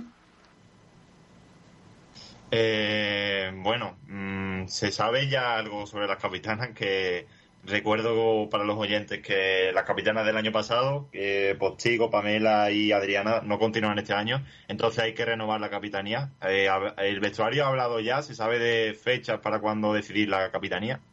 No, la verdad que ayer estuvimos hablando de eso y hay una que es Ruth, que Ruth está cogida por los técnicos, el cuerpo técnico, y después las demás serán cogidas por nosotros durante estas dos semanas para que vayamos conociendo y eso, y una vez que la hayas conocido, pues votamos la que tú creas que es mejor.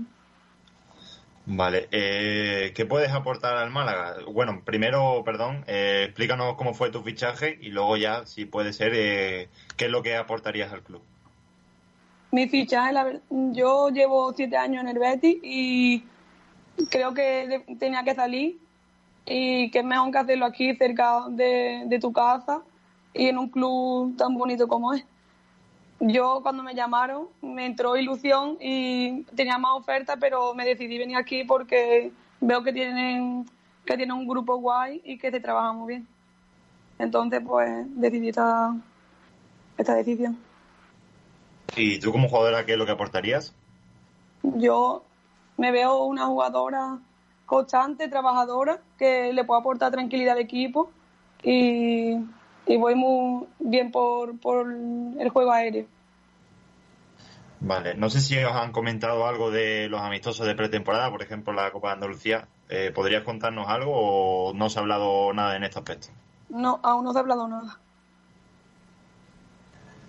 Vale. Eh, mm, pues Kiko, si te parece, pasamos ya con la pregunta. Bueno, vamos a hacerle la pregunta. Aquí, aquí, María, tenemos una pregunta que te marca mucho para el futuro. O sea, mm, por ejemplo, si contestas y te pones en la lista negra, dependiendo de lo que contestes. nerviosa. No, no, no, yo le explico cómo es la dinámica para que luego no haya sorpresas. Eh, tú imagínate que por lo que sea contestas mal. Entonces puede ocurrir que un día marques dos goles o hagas un hat-trick y en realidad contemos... Sí, hizo un hat-trick, pero en realidad no trabajó, no defendió nada.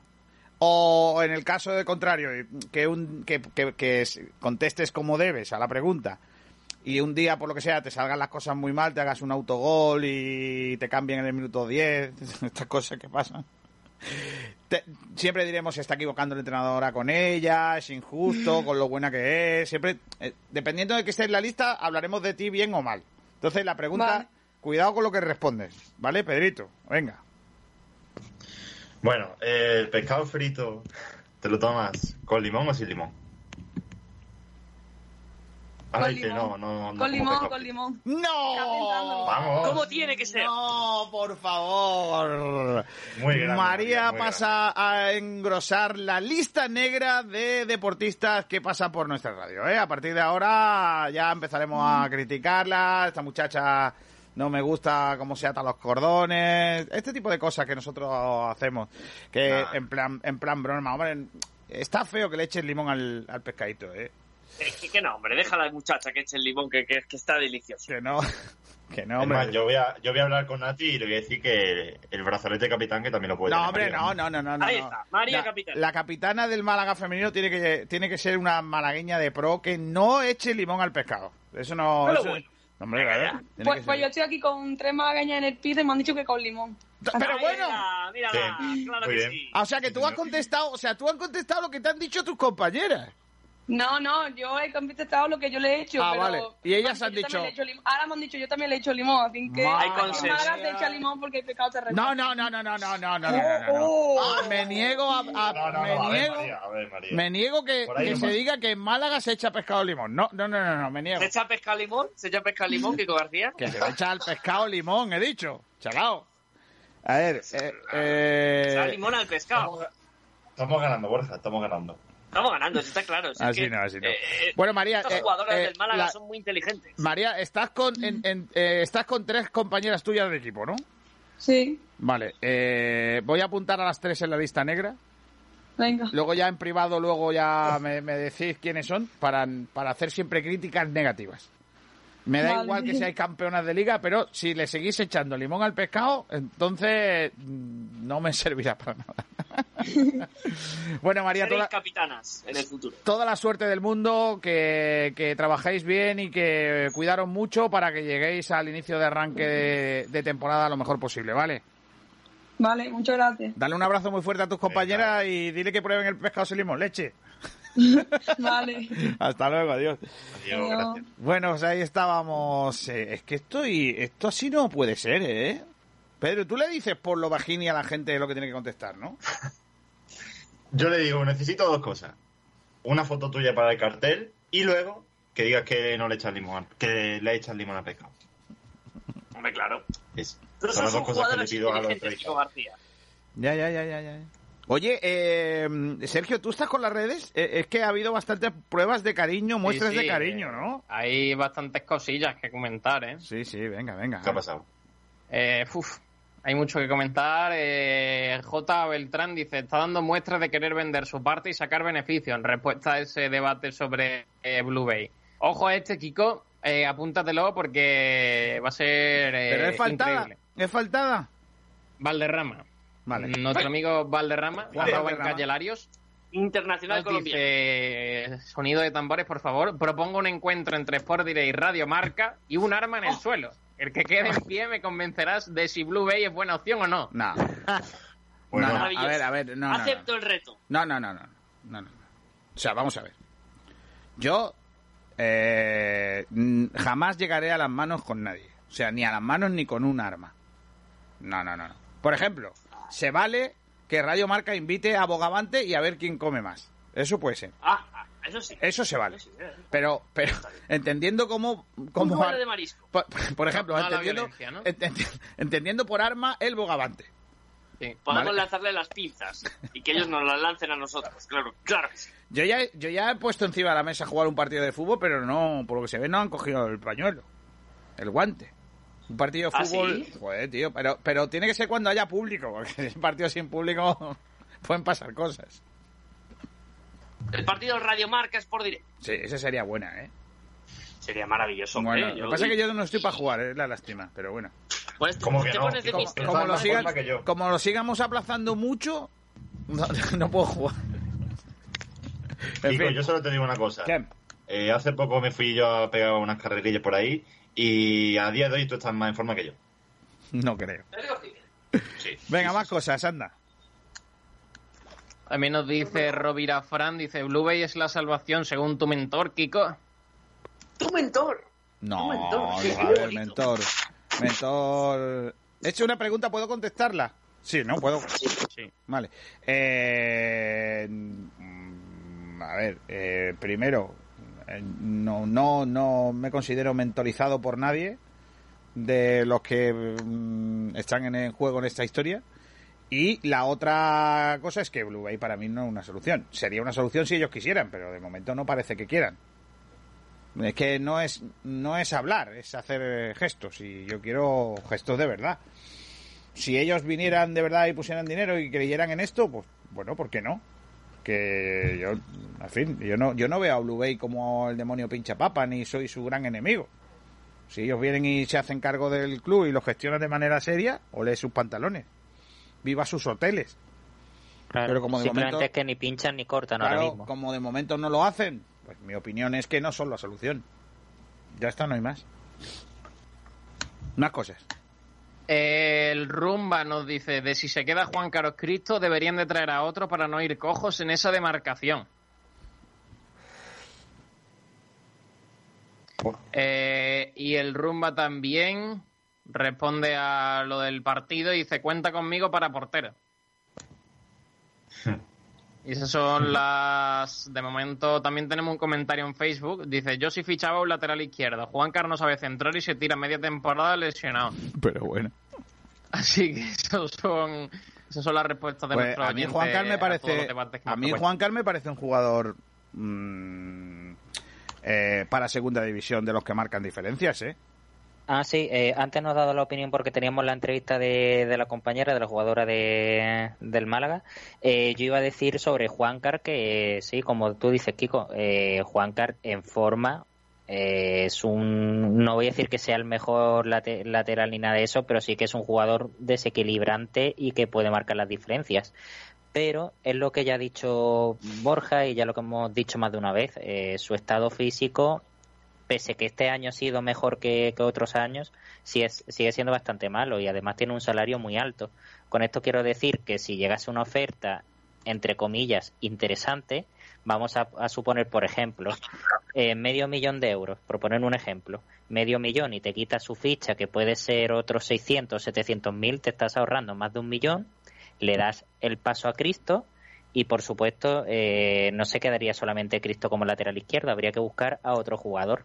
Pero yo pienso ahora mismo el Málaga tiene que vender todo lo que pueda y tiene que, que sacar eh, o contratos a la baja o rescindir contratos y Juancar es uno de los jugadores con el salario más alto que, que hay ahora mismo en el club. A ver si dentro de un ratito, por cierto, podemos escuchar las declaraciones de Tete Morente que ha subido el club. Eh, chicos, a ver si dentro de un momento lo podemos eh, escuchar. Vamos a ir rápidamente a otro tema. Eh, Borja, no quiero que te vayas. Eh, porque creo que, te, que, que aquí puedes meter tú un poquito de, de- de- también de opinión, igual que Robbie y todo esto, aunque aunque no tiene que ver con el directamente con el Málaga Club de Fútbol, sí tiene que ver con el fútbol en Málaga. Eh, y que y que bueno eh, creo que es algo eh, eh, importante. Ya sabéis que eh, la, al no poder eh, a- hacer la fase de ascenso eh, eh, en condiciones normales pues se iba a jugar una eliminatoria de playoff de ascenso a segunda división B desde el grupo noveno de tercera división y de los grupos de, de diversos grupos de tercera en una denominada repesca. Cuando se plantaron en Madrid para jugar la repesca y le hicieron las pruebas, hubo algún equipo que dio positivo y se suspendieron las repescas. La federación, eh, el otro día, eh, ayer creo que fue, o antes de ayer, dio a conocer que los equipos iban a ascender de manera directa ante la imposibilidad de jugar de esa manera, de hacer ese playoff. Eso significa que el, el Deportivo Linares eh, asciende de categoría. Asciende a segunda vez, el grupo cuarto de segunda vez. Pero en ese comunicado, la Real Federación Española de Fútbol anuncia que las plazas que dejan esos equipos en los correspondientes grupos de tercera no van a ser cubiertas con equipos que asciendan a tercera división. Algo del todo incongruente porque, por ejemplo, en el caso del grupo noveno, que es el que a nosotros nos concierne, se quedarían cojos con 21 equipos eh, y si subieran al equipo que tiene que subir, porque es, lo que dictamina eh, la federación y lo que siempre se ha hecho, eh, se quedarían en 22. Lógicamente, mm, habría pues una solución. Mientras que hay otros grupos que va a tener 24, 23, 22 eh, eh, equipos en el grupo noveno de tercera división se van a dejar con 21. Eso ha afectado de manera directa a un club eh, que, aparte de ser el, club que, yo quiero, que es el Club Deportivo Rincón, pues le afecta de tal manera que lo han dejado a las puertas del ascenso. El año pasado, recordaréis que la federación descendió a ocho equipos desde el grupo noveno eh, y el Club Deportivo Rincón se quedó eh, matemáticamente clasificado para jugar en tercera, pero lo descendieron para que no fuese el grupo el grupo noveno supernumerario. Este año dejan también al Rincón por esta injusticia sin el ascenso. O sea, son dos años maltratando a una entidad por la cara. Yo imagino que la Real Federación Española de Fútbol eh, no es que tenga nada en contra del Club Deportivo Rincón, pero ha coincidido la casualidad que en los dos años, dos decisiones, yo creo que lamentables de la federación, pues han eh, fastidiado al mismo equipo. Eso, lógicamente, eh, pues va a tener una repercusión. La del año pasado terminó, todavía no ha terminado, están los juzgados y también en eh, el Consejo Superior de Deportes. Y la de este año, pues eh, ha anunciado el Club Deportivo Rincón que también va a iniciar acciones legales en el caso de que no lo asciendan. Antonio Díaz es el eh, vicepresidente del Club Deportivo Rincón. Hola Antonio, ¿qué tal? Muy buenas. Hola, buenas tardes, Kiko. ¿Qué eh, pasa? Tú no te ves, eh, no crees que, sea nada en contra del Club Deportivo Rincón, ¿no? o sea, simplemente, bueno, que os ha tocado, ¿no? Sí, yo quiero creer que no, pero también pienso que, que parece ser que la tienen tomada contra, contra nuestro club, porque ya lo de hace dos temporadas nos afectó, estando salvados no descendieron, como a otros dos clubes más, y este año, cuando tenemos la plaza, o sacan el comunicado que sacan, diciendo que no se cubren las plazas, cuando saben que el Rincón está, está por derecho ascendido, no solo ya con el ascenso del Linares, te digo más, yo creo que con el ascenso del Ejido. Nos tenían que haber comunicado que el Club Deportivo Rincón, el equipo de tercera división, en, la, en el mismo día que ascendió elegido, no ya con el Linares. Pero claro, ha habido dos ascensos y esos dos ascensos no, no se cubren. Mm. Cuando el del Melilla sí se ha cubierto, la, la permanencia del Melilla sí se ha cubierto, porque recordamos que, que en esta categoría hay dos ascensos directos. Luego está el Estepona que ha ascendido por la permanencia del Melilla, que podía haber dicho también que no ascienden, ¿no? y el, el, y, el otro ascenso por, por, los ascensos a segunda vez. Claro. Como ya ocurrió, como ya ocurrió con Alaurino y Poli Almería hace creo tres años o cuatro años, que, que indultaron a, al Guadí y al Huetor Vega, dos equipos granadinos, y no quisi, y no y de principio no quisieron subir ni que eran los que le tocaba ni a Poli Almería ni a Laurino, que al final, pues, tuvieron que ascenderlo y, y hacer grupo supernumerario con 22, con 22 equipos. Eh, eh, lo hemos hablado en alguna ocasión, Antonio. Eh, cuando se termina la liga eh, por el COVID, la federación toma una decisión que siempre todos pensábamos que iba a ser complicada, que es de parar las competiciones, eh, decir, no hay descensos y los ascensos se harán pues en los equipos que estaban en esa posición luchando por el ascenso. Eso, yo lo, yo lo que considero es que beneficia a los que no han cumplido sobre el terreno de juego y perjudica a los que sí están cumpliendo. ¿Por qué? Porque no descienden a los equipos que estaban en posiciones de descenso y los que estáis luchando por el ascenso, que estabais muy cerquita, no podéis luchar por el ascenso, pero sí le suben a unos y a otros no. Cuando en algunos casos ahí casi empata puntos o, o quedaban muchos puntos en juego. Eh, además, ahora que si hay, hay un ascenso en los despachos, como es este del eh, Linares, eh, al no poderse hacer esa repesca, os dejan a vosotros fuera eh, en una decisión que además toca, toma un organismo que entendéis que no está capacitado por la regulación de la propia federación para tomar esa decisión. Hombre, lo que la decisión que toma es respetable de que no haya descenso, es respetable. Hay, había equipos, bueno, prácticamente todavía en tercera, no había ninguno matemáticamente descendido, pero claro, si mal no recuerdo, eh, había equipos que no llegaban, creo que a 20 puntos, cuando nosotros nos descendieron con 52 puntos. Entonces es una medida que, que mm, toman de un año para otro diciendo, bueno, vamos a descender a ocho equipos este año y al otro año no descendemos a nadie, pero es que encima, más agravante, mm, están los ascensos y, y, y nosotros estamos ahora mismo en posición de arrastre como, entre comillas, como lo llaman ellos, pero al contrario que hace dos temporadas. Y, y no nos respetan, porque yo creo que no nos respetan y no, no- y no nos suben. Claro.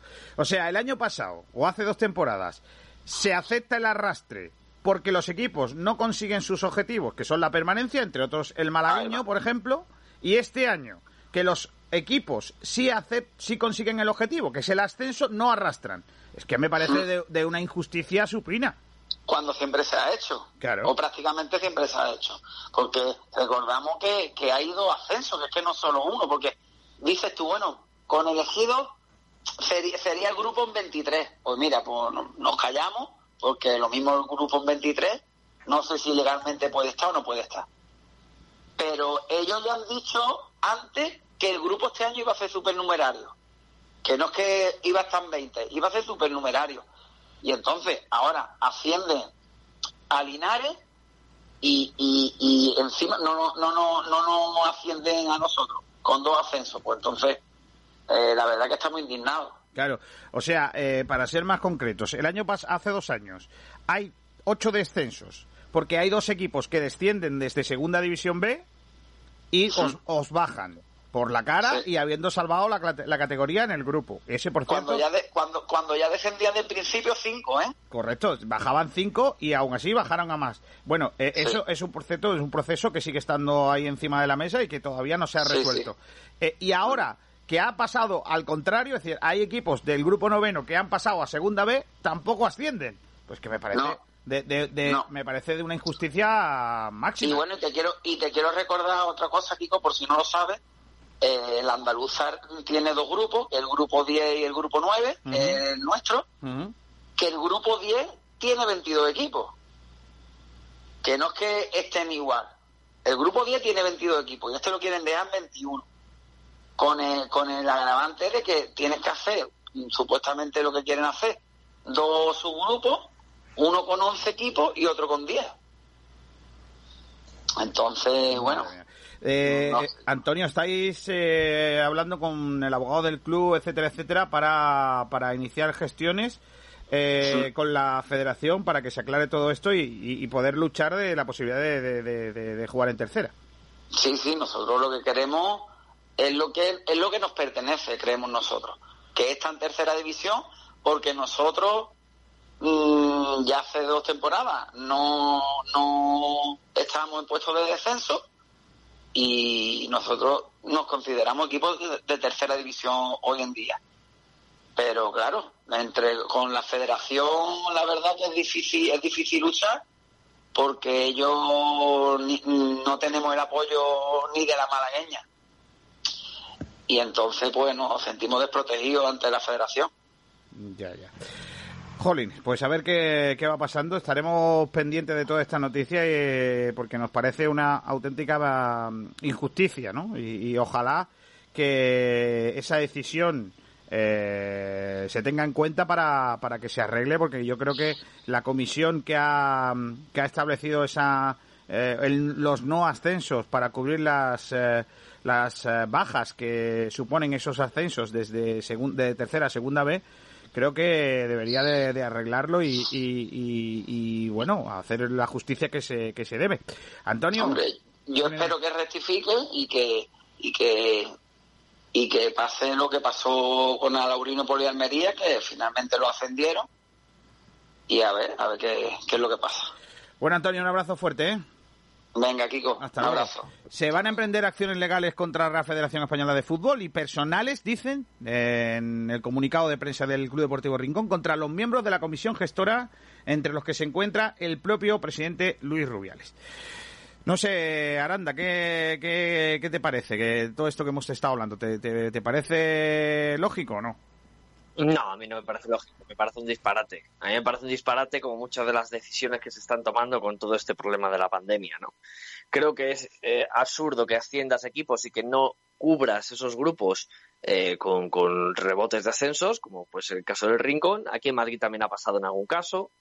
Y, creo que no entiendo el criterio. Es decir, vamos a tener en segunda vez 102 equipos el año que viene. Es una locura, es una barbaridad y es una chufla que al final es para descender a, no sé si eran cuántos equipos descendían, una, una locura, lo estoy mirando el otro día. Entonces no entiendo el que gana la federación no cubriendo esas posiciones en tercera. Es que no, García, es que no entiendo el, el criterio. O sea, es que no lo entiendo. Eh, es lo mismo que te decía antes. Eh, el año pasado había un criterio y este año lo, lo, cambian. No vamos a, pasar de capítulo de, resoluciones, eh, temas polémica con juzgados y todo esto, porque nos vamos a ir a, tratar la noticia que hace un ratito adelantábamos y que han dado a conocer también los compañeros del diario Marca. Esa, bueno, esa comunicación del juzgado en relación a la, el sindicato de futbolistas, eh, dándole la razón a todos los que pensábamos que había cosas raras en eh, la decisión de David Aganzo, Diego Rivas y compañía de no aceptar las más de 1.700 firmas que entregaron, eh, en este caso, los afiliados de AFE para solicitar que hubiese unas elecciones y, y que, bueno, hubiera un proceso de, legal de, de, bueno, de una moción de censura, etcétera, etcétera. Está con nosotros Keco Piña. Hola, Keco, ¿qué tal? Muy buenas. Hola, ¿qué tal? Muy buenas. Eh, yo decía esta mañana cuando conocíamos esta resolución del juzgado, en este caso de la jueza, eh, que bueno, hoy por lo menos mm, yo creía un poco más en la justicia, ¿no? No, no sé si tienes esa sensación de que por lo menos eh, se va en el camino adecuado. Sí, la verdad es que sí, que la justicia pues es justa, yo la verdad es que confío en la, en la justicia plenamente, sí que es verdad que los plazos, pues bueno, pues son muy largos, o bueno, ahora que estoy más, por desgracia, me, nos ha tocado a, pues a todo nuestro equipo meternos en temas jurídicos y judiciales, pues sufrirlo un poco más, ver pues bueno, lo colapsados que están los juzgados en, España, pero bueno, la verdad es que al final, pues la verdad sale a la luz, la justicia es lenta pero es eficaz y bueno, pues muy contentos con la, con la resolución de la jueza. ¿Qué significa en, en cosas tangibles la resolución judicial de, hoy? Bueno, pues eh, lo más claro es que en 10 días hay que celebrar una, se tiene que celebrar una asamblea de AFE, donde los afiliados pues, van a poder votar, por lo que queríamos los 1.700, los más de 1.700 afiliados que presentamos nuestras firmas para la asamblea, que es el, el de David Aganfo, el, el de Diego Rivas y una convocatoria de elecciones que bueno que con, con el estado que está actualmente en el sindicato el sindicato que va a la deriva todo el daño que, que le están haciendo pues David Alanzo y, y la gente que tiene alrededor pues bueno yo creo que es una grandísima noticia para todos los futbolistas que por fin pueda haber una jueza pues bueno podamos ir a una, a una asamblea donde decidir lo que queremos y que, que haya unas elecciones y bueno, pues, pues yo creo que esa, esa es la, noticia. Oye, Keiko, eh, es curioso, ¿no? Eh, Las cosas que, los giros que tiene el destino, ¿no? Cuando más necesitan los futbolistas a su sindicato, es cuando su sindicato más debilitado está, o más que debilitado, yo diría, en manos de las personas equivocadas, porque no están pendientes de, de lo que tienen que estar pendientes, que son sus afiliados. Sí, la verdad es que llevamos un año donde donde estamos viendo el, pues lo que dices tú, la pérdida de la fuerza del sindicato, pues la unión que teníamos, los problemas ahí, pues, son una actualidad todo lo que está haciendo. todo. Pero, Ay, te me vas y te me vienes, que sé que estás en carretera y estás haciendo un huequito para atendernos. Eh, a ver si podemos... Eh... hacer mala gestión del Gagampo. Sí, no te... Y dime, perdona. No, te decía que te hemos perdido por unos instantes, que sé que estás en carretera y estás haciendo un esfuerzo y... y- Sí, estoy intentando ver si puedo parar. No, no te preocupes, ahora te, te oímos perfectamente. Te, te iba a, a preguntar también, eh, pues claro, eh, los jugadores están contentos, eh, los afiliados están contentos porque entienden que, que va a haber democracia y que al fin se van a poder hacer justicia, pero hay algunos también que me han dicho, eh, Aganzo va a seguir haciendo lo mismo, no va a escuchar al juzgado, no va, no va a hacer nada. No va a hacer caso, va a taparse las orejas y seguir para adelante. ¿Tú crees que es capaz David Aganzo o Diego Rivas en hacer eso? Pues mira, viendo el daño que están haciendo al sindicato y no ser capaces de dimitir y dejar de, pues eso, de seguir hundiendo pues, los derechos de los afiliados, pues la verdad es que por desgracia y viendo el comportamiento del, del- último año, pues sí que sí que lo veo capaces de eso y demás. O sea que bueno, la verdad es que es una, es una pequeña victoria la resolución del, del, del juzgado, pero también es verdad que, que nos esperamos de todo y que tengamos que volver a los juzgados porque porque desoigan el auto de la jueza y, y cometan un desacato. Pero bueno, es que de verdad que ya es que ya me espero todo. Jolín, pues bueno, sería una locura, ¿no? O sea, vamos a ver, una cosa es que sean inconsecuentes con lo que, con la realidad del, del, del futbolista y del sindicato y que se quieran agarrar a la poltrona y otra cosa es que no hagan caso a lo que le dictamina un juzgado, ¿no? Yo, yo- vamos, sería de locos, pero claro, de lo que tú dices. Con Aganzo y Diego Rivas con lo que están haciendo son capaces de, de, de- de- de todo, ¿no? Lo que pasa que ojalá y confiemos que, que hagan de una vez por todas, eh, echen cuenta y, como decimos aquí, y, y- y hagan lo que tienen que hacer, que, que bueno, que se presenten a las elecciones y si le votan, pues que se queden, ¿no? Y es que no es otra cosa. Sí, como dices, pues yo creo que ya, ya hemos visto tantas cosas que ya no, por desgracia, la verdad es que es una desgracia, ya nos hemos acostumbrado y tomamos como normal algo que en otro momento no, no ni, ni, lo concebiríamos. Y ahora mismo pues vemos como normal y como posible por ciertas actuaciones que, que como te digo, van contra la- cualquier lógica humana, pero pero que viendo lo que el comportamiento del, del, del último, te- como decía, del, del último año esta gente, pues, pues que de verdad que es que nos esperamos cualquier cosa, es que ya no sé por dónde, por dónde salir, porque bueno, cuando ya te tiran una firma por un sistema que utilizan ellos mismos, diciendo que ese sistema no es válido, pues es que ya te esperas cualquier cosa, de verdad. Madre Que tristemente nos podemos esperar cualquier cosa. ¿eh? Madre mía. Bueno, Keiko, eh, hoy estamos contentos por esa resolución, que la justicia ha hecho lo, lo- lo que debía y vamos a ver cómo van sucediendo las cosas y dentro de poco estamos hablando de que hay esa dimisión eh, y hay esa bueno convocatoria de, de- de elecciones que, que es lo que lo que quieren los futbolistas en, en nuestro país. Un abrazo fuerte, Keiko Piña. Muchas gracias por haber estado con nosotros. Muchas gracias a vosotros, un Hasta luego. Adiós. Hay que ver. eh, yo, yo he recibido, mm, eh, eh, Borja, Sergio, compañía, eh, he recibido esta mañana varios mensajes eh, de gente de AFE, de jugadores, de, de, de sindicalistas, de jugadores, que me decían que creen que David Aganzo no va a hacer caso a la jueza. Y yo decía, pero bueno, vamos a ver, es que eso es inconcebible. O sea, vamos a ver, que no hagan, es como, no sé, es que me pongo, no sé, que, que van a hacer un rey se van a ir a Portugal o a Costa Rica. Bueno, no creo, no creo, no creo que Aganzo eh, desafíe a la jueza, vamos, no, no, no me entra en la cabeza. Yo- Yo tampoco, pero es que, claro, todos me dicen, pero es que hemos visto tantas cosas que son capaces de hacerlo. Y yo decía, pero ¿cómo? es que no lo veo. Yo no veo a David Aganzo, sinceramente, ¿eh? Desconozco la capacidad que él tiene eh, de, de tomar decisiones, porque me da la sensación de que a Ganzo mucho de lo que piensa, lo piensa también su otra su otra parte, ¿no? Eh, ¿Os acordáis de los muñecos de los teleñecos que había dos monstruos eh, uno al lado del otro, así pegados? Pues David Aganzo y Diego Rivas, así, más o menos. O sea, uno no hace lo que dice el otro, ¿no? Yo creo que ahí hay la cabeza pensante Diego Rivas. Pero no veo, de verdad, que Diego Rivas convenza a David Aganzo de, de plantar a la jueza. Porque es que estamos hablando ya de, palabras mayores. Pero claro, todo el mundo me dice, no van a ser capaces. Coño, es que hace un ratito me lo ha dicho un, miembro destacado de AFE, eh, es jugador profesional que todos conocéis y no es Jesule. Eh, medallista olímpico. Oye, me ha dicho, oye Kiko, este tío es capaz de esto.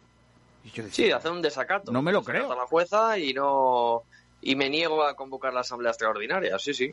Jolines, madre mía. Oh, vamos, sería, una barbaridad. Bueno, vamos a ver, es que perdería ya la poca credibilidad que tiene David Aganzo, la perdería. Bueno, y aparte de eso, es que probablemente acabe en un juzgado peor todavía, ¿no? Con un desacato y, y cuidado con esos procesos, ¿eh? Que te quedan con tus huesos en la cárcel por menos que cante un gallo, ¿eh? Madre mía, ¿cómo está la cosa, eh? ¿Cómo está, cómo está el negocio del fútbol, Borja Aranda, eh? Está terrible, está terrible y terrorífico. Y además es que como dejamos entrar a cualquier personajillo a, que meta la cabeza, pues, pues, pues peor todavía. Ayer me decían, eh, por cierto, ahora mira, vamos a hablar de otra. Eh, ayer habló mm, eh, Pablo Lozano, el, nuevo y flamante ya presidente de la Federación Andaluza de Fútbol, la Real Federación Andaluza de Fútbol. Habló en los micrófonos de Canal Sur eh, de la vuelta al fútbol, ¿no? Y, él entiende que con uno, como todos lados, ¿no? Con, con unos eh, sistemas, sí, protocolos de seguridad que establezca la Junta de Andalucía, tanto en materia deportiva como sanitaria, pues se va a poder volver en torno a octubre y manifestó también que entiende, entiende que eh, entre cinco o seis semanas después del inicio del colegio volverá también el fútbol en cuanto a competición se refiere para los niños. Eh, claro, estamos hablando de un Pablo Lozano que era interino eh, en su puesto, que ahora acaba de, aterrizar, porque ya ha sido eh, declarado pues, de manera ya oficial como presidente de la Real Federación Andaluza de Fútbol, que además de su inexperiencia, lógicamente está ahí encima de la mesa, es que además, claro, todo el mundo tiene inexperiencia en situaciones como esta del de la pandemia, ¿no? O sea que todo al parece eh, que, se junta, ¿no? Y vamos a ver cómo en Andalucía gestionan esta situación. En Madrid, Borja, ¿ya hay fecha para el comienzo de las competiciones o no?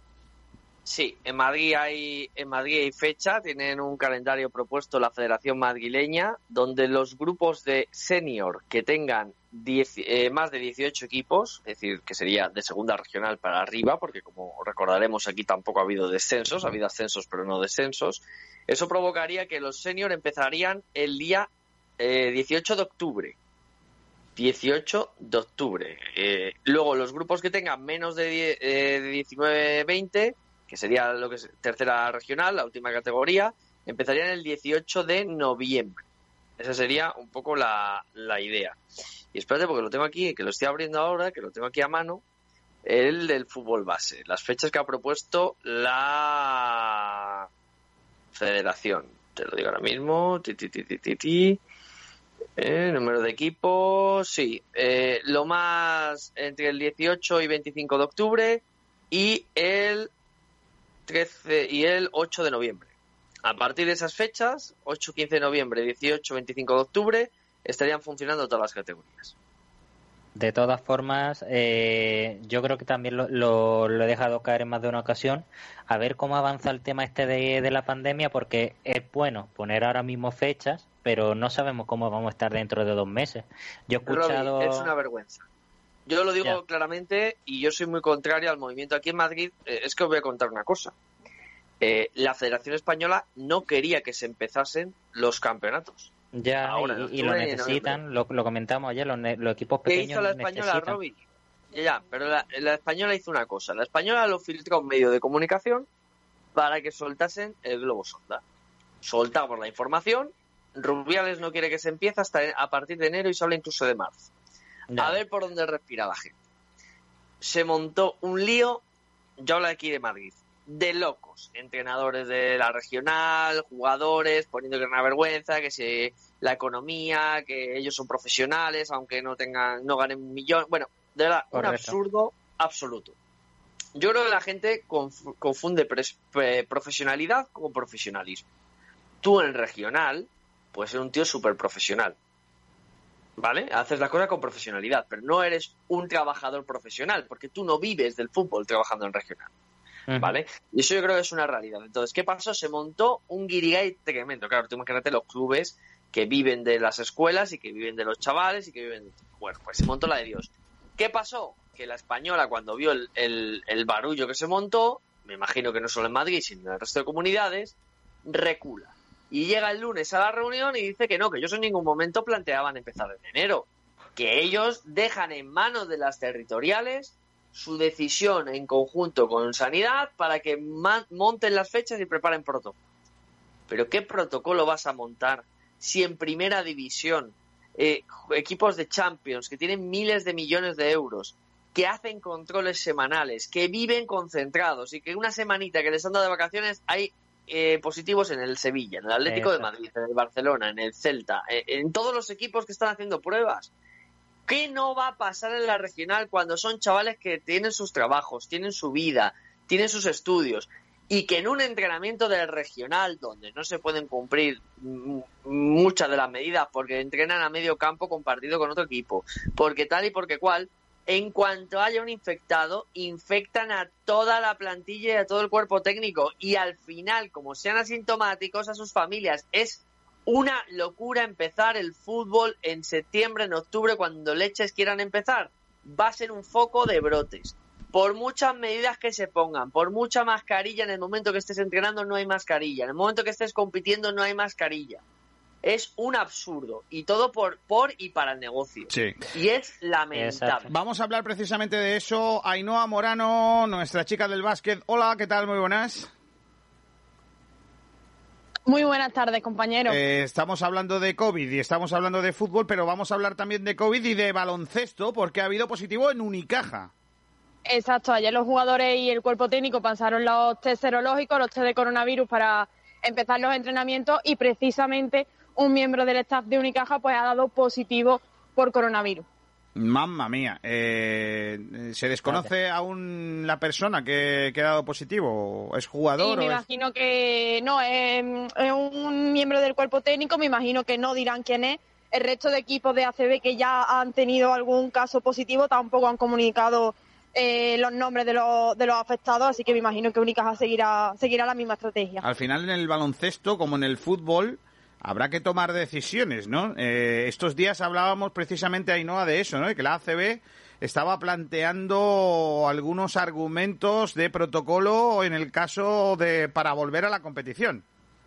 Sí, se supone que hoy hay una reunión eh, con los miembros de la ACB para determinar pues qué va a hacer la, la competición con esos casos positivos y sobre todo pues qué medidas se van a tomar para el inicio de la competición que bueno eh, los equipos están todos ya pasando los- las pruebas médicas comienzan con los entrenamientos y en cuestión de un mes comenzaría la competición así que tienen que establecer unos protocolos para ver si se va a tratar de hacer otra vez esa burbuja que se hizo en, en Valencia o qué tipo de medidas van a, van a tener. Que bueno, yo estoy con, lo que habéis comentado, que aunque sean profesionales, al final tienen su vida y va a ser muy complicado evitar que haya, que haya contagios en los equipos. Mamma mía. ¿Qué dice Unicaja con respecto a ese positivo?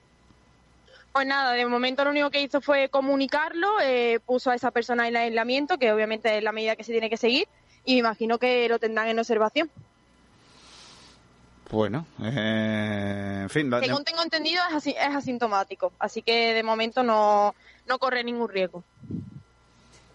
Pues eh, no sé, eh, chicos, eh, al final esto es lo que dice Borja, ¿eh?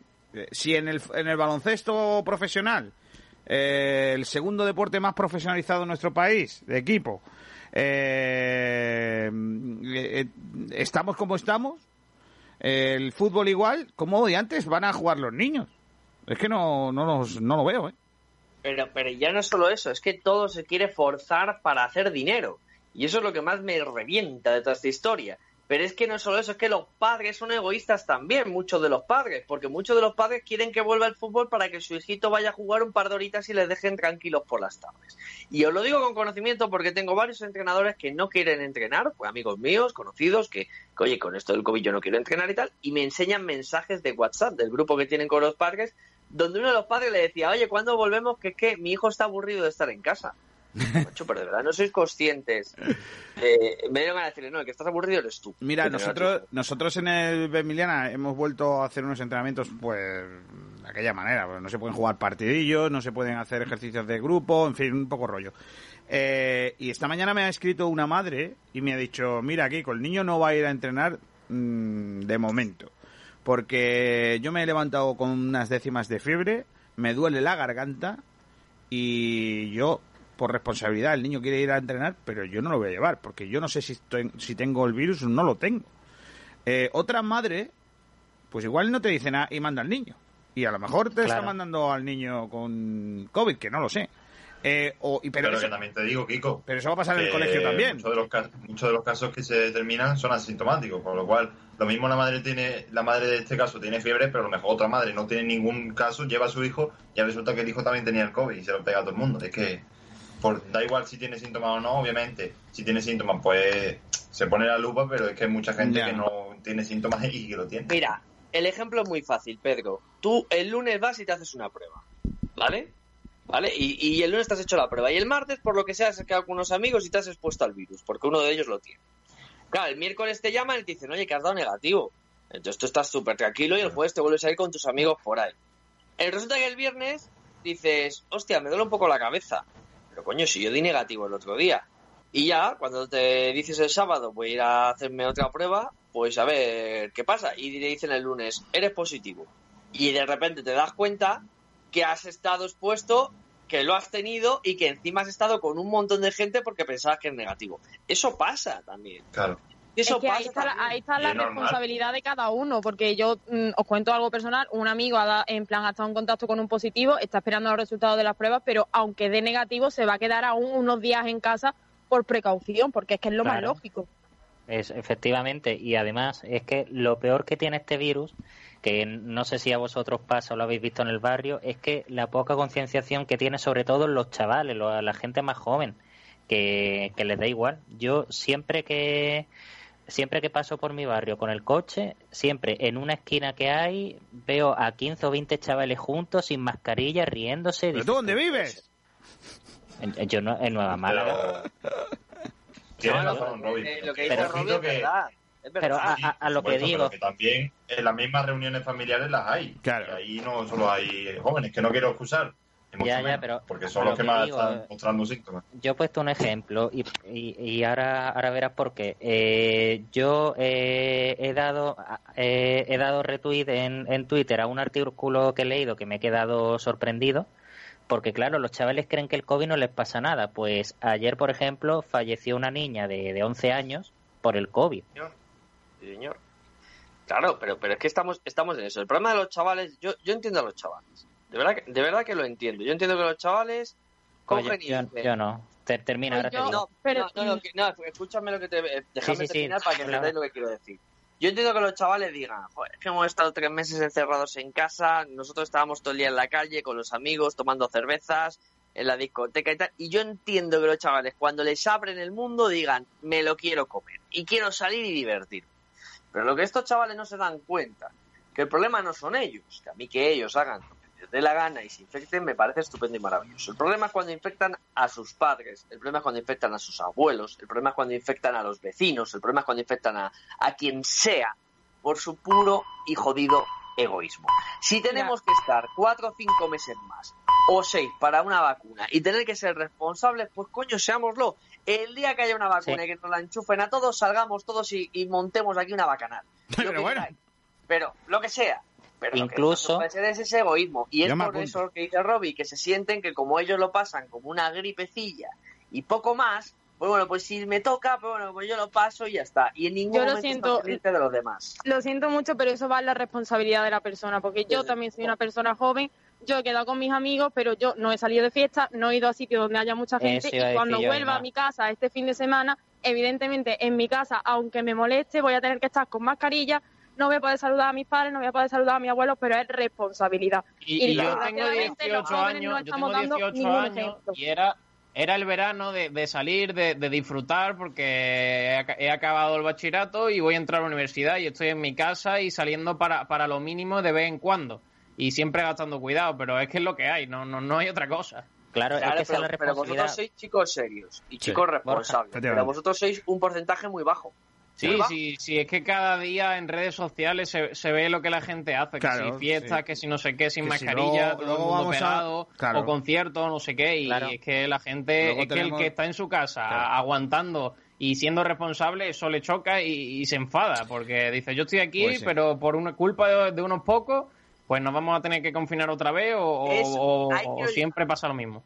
Eso es lo más cojonudo, que cuando nos vuelvan a meter dentro, Roby, cuando nos vuelvan a meter dentro de casa, lo más cojonudo es que estos mismos que la están liando serán los que se quejarán. O sea, que en casa, es que fíjate, es que no hace falta, es que esto es tal. O sea, de verdad que es lamentable. Ya, termino con mi parte. Borja, y perdona Kiko, que sé que va a hablar, termino con mi parte muy rápido. Yo hablo de eso, de, de responsabilidad, de que, a ver, eh, lo puedes hacer de dos maneras, de la manera que dice Ainhoa o de la manera que dices tú, Borja, o, o, te quedas aguantando un poco más, has estado tres meses aguantando, puedes esperar un poquito más, o haces como Ainhoa, a ver, yo no digo de que nadie salga, yo digo que, por un ejemplo, término cuando, medio. cuando yo pase por el sitio este que, que digo, con el coche, en vez de ver a los 20 chavales riendo, abrazándose, feliz de la vida, sin mascarilla, que estén charlando tranquilamente, cada uno con su mascarilla, con su distancia, y se pueden seguir riendo. Y se puede seguir haciendo el payaso, y se puede seguir saliendo, puedes dar una vuelta, puedes ir a tomar algo, puedes ir a una discoteca con cuidado, con respeto, manteniendo la distancia. A ver, que estamos, estamos hablando de un virus que ya hemos visto lo que es. Y yo lo he dicho más de una vez, perdona que sea muy pesado, yo por Noelia sé lo que ha vivido ahí dentro, de sobra y es una cosa que solamente digo, y ya, ya, lo he dicho más de una vez, de que la tele no ha sido demasiado contundente a la hora de, de hablar de todo lo que pasó al principio. Vamos a ir terminando. Eh, luego ya lo podéis leer en nuestra página. Eh, ¿Qué ha dicho Tete Morente, Sergi? Pues eh, ha hablado Tete Morente a la salida de ese de, ese, de y del primer día de trabajo y palabras textuales. Tenemos muchas ganas de empezar, no ha sido la temporada que esperábamos, pero trabajaremos para mejorar en esta temporada que comienza. Tenemos mucha ilusión para seguir creciendo y mejorando, va a ser como el regreso tras el confinamiento, de nuevo entrenamientos individuales, va a ser algo extraño. Dice que tenemos que tienen que entrenar lo más duro posible para llegar eh, de la mejor forma al inicio de la pretemporada. Así que esas son las palabras de Ted Monente tras haber pasado los test y esa prueba médica en el primer día de, de pretemporada para el Málaga. Bueno, pues esas son las primeras palabras de un jugador ya eh, en pretemporada. Vamos a... Ay, no, no sé si tienes algo más de baloncesto que contarme, si no lo dejamos para mañana. Pues nada, de momento nada más. Pues un abrazo fuerte, cuídate mucho, ¿eh? Hasta la próxima. Hasta luego. Eh, Roberto Zorrilla, gracias, ¿eh? Nada, aquí como siempre, un placer. Eh, Sergio Ramírez, abrazo fuerte. Hasta luego, nos vemos mañana. Adiós, Aranda. Hey, Kikín. Cuídate mucho, ¿eh? Cuidaros vosotros también. Descansa, mañana descansa. nos escuchamos. Uy, ma uy, mañana, uy, mañana ese Atlético de Madrid. Qué, qué, suerte tenéis en los cruces y todo, ¿eh? De verdad, ¿eh? Vamos a ver, que venimos de estar con, con el susto todavía en el puerto. Bueno, Estamos bueno. con el susto todavía. Sí, la verdad es que con el Liverpool tuvieron Sí. No mucha suerte, ¿eh? Correcto. No, y con el, y con el COVID, con los casos de COVID. No, eh, ayer, ayer, el Sevilla lo que se esperaba, el gol de Ocampos y para casa. Sí es que, sí es que se veía. Sí que se veía. Se cuando veía, falló el penalti, cuando falló el penalti el muchacho ese de, de los Wolves. Claro, eh, ya se veía. Que por lo que sea, iba a pasar. El Sevilla que ya está en la siguiente ronda, ¿eh? De, semis. semis. En semis ya. Joder, madre mía. Pues nada. Eh... Manchester United, Sevilla, Inter, Shakhtar Donetsk. Puede haber una final Sevilla-Inter. No es malo ese, ¿eh? Partidazo, hombre, es un partidazo. Y la semifinal Manchester United-Sevilla también. En fin, bueno, pues nada. Eh, pero no, no lo vamos a dar, ¿eh? Porque sea. Porque eres un hombre, eres un hombre malvado. tienes, tienes la maldad en tus ojos. Adiós, Aranda, anda. Abrazo grande. Eh, Pedrito, ¿me quieres contar algo de balonmano o lo dejamos para mañana? Pues no hay muchas cosas, pero eh, creo que sí que hay algo de, de futsal que, que Julio no está escuchando y ha dicho, no ha puesto aquí con el audio. Ah, no Así lo he que- puesto, no lo he que- puesto. que creo que quería decirte algo. Ah, pues espérate que lo tengo por aquí. Es De balonmano, como te digo, no hay nada, ¿eh? O sea, normalidad, entrenando en la pretemporada y hasta Oh. no hay ninguna noticia. Tres minutos de audio de, de Julio, ¿eh? Muy buenas, Kiko, compañero. Pues el fútbol sala que viene repleto de novedades. Para empezar, tenemos información sobre el Málaga Club de Fútbol Futsal que ayer comunicó. Ayer comunicó a Se me para, se me para. No puedo. Eh, a ver si, si lo puedo poner de otra forma, porque de momento se me, se me queda parado. Si no, lo recuperamos mañana, no, no os preocupéis. Eh, la última hora del, del futsal. También se nos ha quedado en el tintero un par de entrevistas y nos ha dejado el hombre colgado, ¿no? El del balonmano, digo. Eh, sí, bueno, Javier Cintas, que lo íbamos a tener supuestamente a la una y media, pero me he intentado llamarle varias veces y estaba ocupado. Y dice que, que no, no ha podido al final porque está en una formación. Así que le he preguntado a ver si mañana puede estar, a ver si mañana lo tenemos. Vale, pues nada, eh, estaremos Y bueno. pendientes a todo eso. ¿Vale, Pedrito? que quería sí quería decirte una cosa del femenino porque hemos podido acceder a la lista de las jugadoras canteranas que están con la con, los- con el primer equipo haciendo bueno esta pretemporada y son en concreto Águeda González Judith Ledesma em, Natalia Pa- Padilla Nayara Velasco y eh, se me ha ido la, la última eh, la- una tercera portera María Raval. Esas son las jugadoras Pues bueno, esas son las jugadoras también de la cantera que están eh, pendientes de, mm, de, bueno, del inicio también de la competición, pero en este caso para las chicas. Hoy hemos tenido un montón de cosas en nuestro programa. Nos vamos a ir, son las 2 de la tarde, 7 minutos. Esto es Sport Direct Radio. Después de la Publi, llega Madrid in Live. Eh, adiós, Pedrito, hasta mañana. Hasta mañana. Adiós a todos, hasta mañana. Todas las barras no son iguales. Ven a comprobarlo a las dunas, en Torre de Benagalbón, Rincón de la Victoria. Somos especialistas en pescados y mariscos, con la garantía de los más frescos, con la tradición de Pescadería Jacobo. Prueba nuestros deliciosos arroces elaborados con los mejores productos. Estamos en Avenida de la Axarquía número 4, Torre de Benagalbón. Teléfono de reservas 951 33 16 66. Ven a comprobar que la calidad y el precio no están reñidas. Las dunas, el sabor del mejor pescado de la bahía. Escápate con tu pareja o familia a la posada del bandolero en el Borje, municipio malagueño libre de coronavirus. Disfruta de dos siglos de historia en la casa del bandolero y forajido más conocido, el Bizco del Borje. Alójate en una de nuestras seis amplias y confortables habitaciones en un entorno rural. Y por supuesto, saborea en los distintos salones y espacios de nuestro restaurante la mejor gastronomía basada en productos locales, con platos típicos de la charquía y un toque de vanguardia solomillo a la pasa, ajo blanco, guisos, carnes a la brasa y mucho más. Además, te ofrecemos una gran variedad en vinos de Málaga. Conócenos, La Posada del Bandolero. Estamos en Calle Cristo, en el Borje. Teléfono de reservas 951 83 14 30. Historia, cultura, paisajes, gastronomía. En tu escapada en La Posada del Bandolero, en el Borje.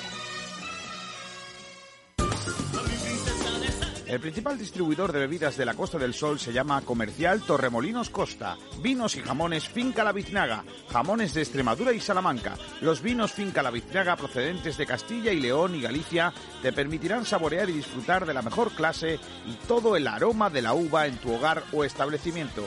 Contamos con dos grandes emblemas de nuestra marca, un blanco joven y nuestro tinto especial con cinco meses en barrica. Llama ya al 952 62 11 25 y pide más información o entra en nuestra web comercialtorremolinoscosta.com. No te quedes sin tu vino y sin tu jamón Finca La Biznaga. Comercial Torremolinos Costa, el distribuidor que necesitas.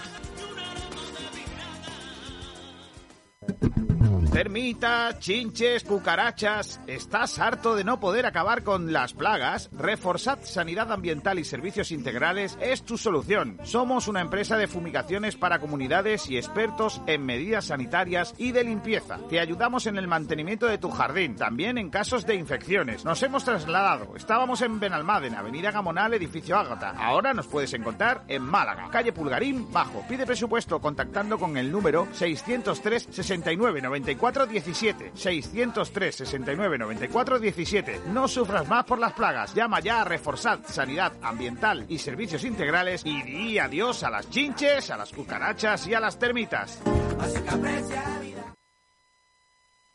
Ella es calladita. Papkin, la mejor música y el mejor ambiente, donde podrás disfrutar de todos los partidos de Liga y Champions. Ah, y al mismo tiempo puedes disfrutar también de nuestra hamburguesería y bocatería, con las mejores papas asadas. No te lo pierdas. Papkin es tu punto de encuentro de toda la vida. Estamos en Arroyo de la Miel, Plaza de la Mezquita, local 1517, teléfono de reserva 695 59 61 53. Recuerden, 695 59 61 53. Todo esto y mucho más en Pub Kim y Hamburguesería Kim. Saborea el verdadero placer de comer comida casera fuera de tu hogar y a precios sencillamente espectaculares.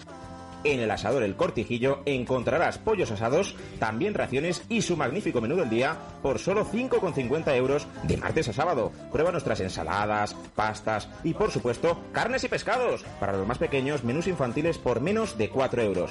Y no te quedes sin pedir nuestras especialidades, platos de paellas, callos y migas por solo 3 euros. Puedes encontrarnos en calle Octorros Álvarez número 2 en Torre del Mar. Haz tu pedido llamando al 952 96 55 26 952 96 55 26.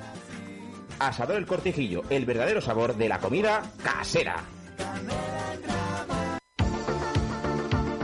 Problemas de capilaridad, condensación, impermeabilización de terrazas, filtraciones o humedades, Procon es tu mejor elección. Te ofrecemos una amplia gama de soluciones para el hogar y financiación a todos los tratamientos. Somos una empresa con más de 40 años de experiencia y larga trayectoria, con un equipo de profesionales que utilizan las técnicas más modernas e innovadoras y la más alta tecnología para tratar cada tipo de humedad en todo el territorio nacional. Pide presupuesto sin compromiso, con garantías firmadas por escrito de hasta 30 años, llamando al 910 20 89 o al 650 92 42 07. Para más información, entra en nuestra web procom.es. También nos puedes encontrar en el polígono industrial El Polear en Villanueva del Trabuco. No hay excusa. Ponga fin a la humedad con Procon.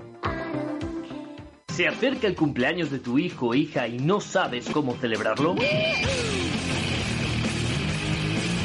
Con Fútbol 5 Málaga podrás vivir un día de fútbol inolvidable en las instalaciones mejor adaptadas de la provincia de Málaga. Llama y descubre nuestras ofertas. Te incluimos un monitor, la merienda y hasta un castillo hinchable. Ven a disfrutar de un excelente momento con tus amigos y seres queridos en nuestro centro. También puedes apuntarte a nuestra escuela de tecnificación de fútbol. Tenemos cuatro sedes en Málaga.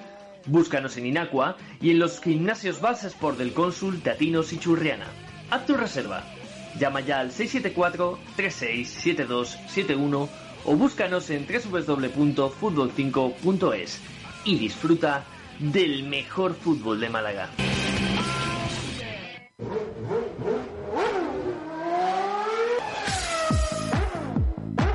¿Te apasionan las motos? En Motos Orel encontrarás las últimas novedades del mercado en todo tipo de vehículos, coches, motos y patinetes eléctricos.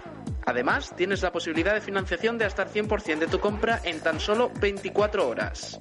Trabajamos con 23 compañías de seguro. Somos gestoría del automóvil. Matricula tu coche nacional o de importación en las mejores condiciones. Compraventa de todo tipo de vehículos. Somos especialistas en coches de importación a precios espectaculares.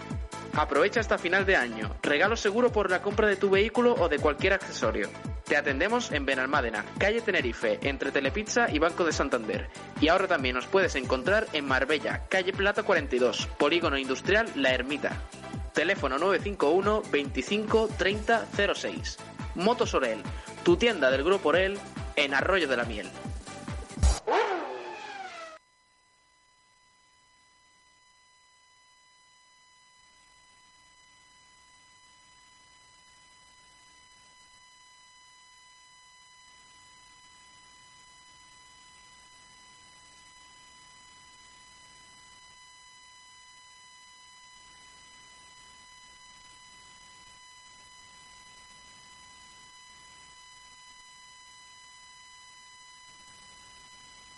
La Viña de Antonio y Casa Antonio Tapas, dos lugares donde la calidad, el mejor trato y los mejores sabores se ponen al alcance de todos los paladares. En el centro de Rincón de la Victoria, si quiere probar la mejor selección de carnes de la Costa del Sol, acompañadas con una amplia gama de vinos de nuestra extensa bodega, le atendemos en la Viña de Antonio. Venga y déjese llevar por los sabores de nuestras carnes, nuestros exquisitos entrantes y productos ibéricos. Y si lo que prefieres es tapear y almorzar de una manera más informal, Casa Antonio es el sitio ideal para compartir mesa con amigos o familiares. Pruebe nuestra amplia carta de tapas. Estamos convencidos que la combinación de las mejores materias primas, una cuidada elaboración y nuestro mejor servicio nos hace habernos convertido en un referente de la Costa del Sol. Venga a visitarnos. Le esperamos en la viña de Antonio y Casa Antonio Tapas. Estamos en calle Córdoba, de Rincón de la Victoria, junto a la plaza del Ayuntamiento y el parking subterráneo. Teléfono de reserva 951 46 84 78. Hay chiringuitos de segunda, de primera y de Champions. Y en la Champions de los chiringuitos está Chiringuito Marina Playa. En la playa de Torre de Benagalbón, en Rincón de la Victoria, es el lugar ideal para poder degustar una gran variedad de riquísimos pescados y mariscos, disfrutando de unas maravillosas vistas al mar. Y después del almuerzo o la cena, no hay nada mejor que una inolvidable sobremesa en nuestro espacio chill out. Chiringuito Marina Playa, en la Champions de los chiringuitos.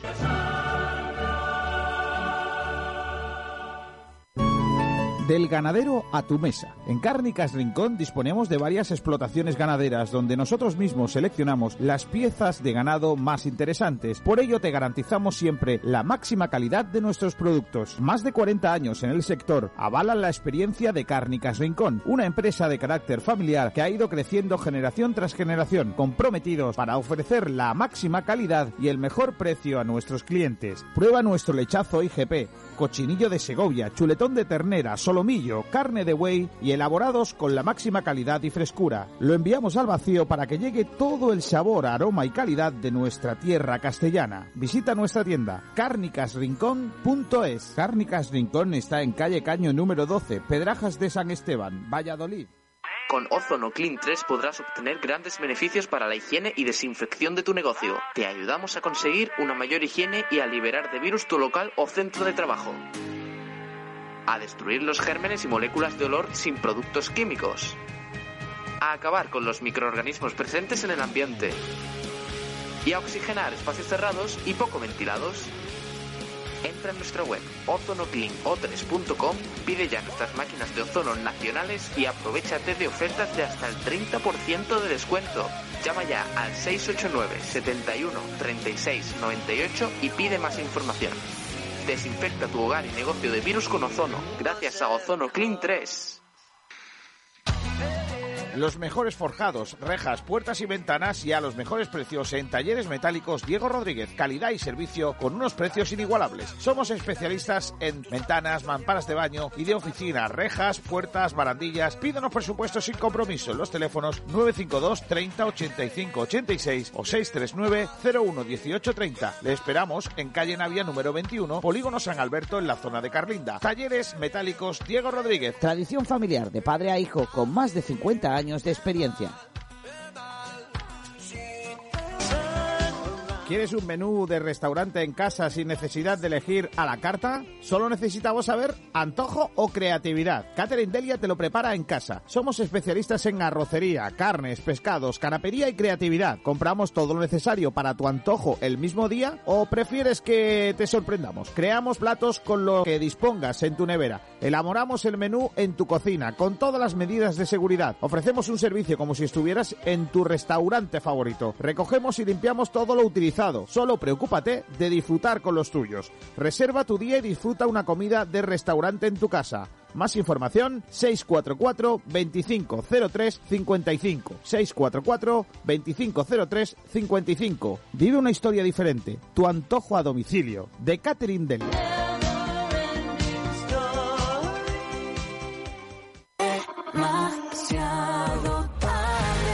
El sabor de la comida tradicional en Málaga se llama La Pequeña Españita, todo un icono de la buena mesa casera en la Costa del Sol. La Pequeña Españita, estamos en Camino Casa Bermeja 35, zona Ciudad Jardín. Tienes que probar nuestra cocina tradicional, platos elaborados al estilo de siempre para los paladares de ahora. No faltes a la cita con el verdadero sabor malagueño de la cocina. Prueba nuestras migas, callos, el cocido españita, nuestra porra antequerana, nuestro plato de los montes, conejo al ajillo, cochinillo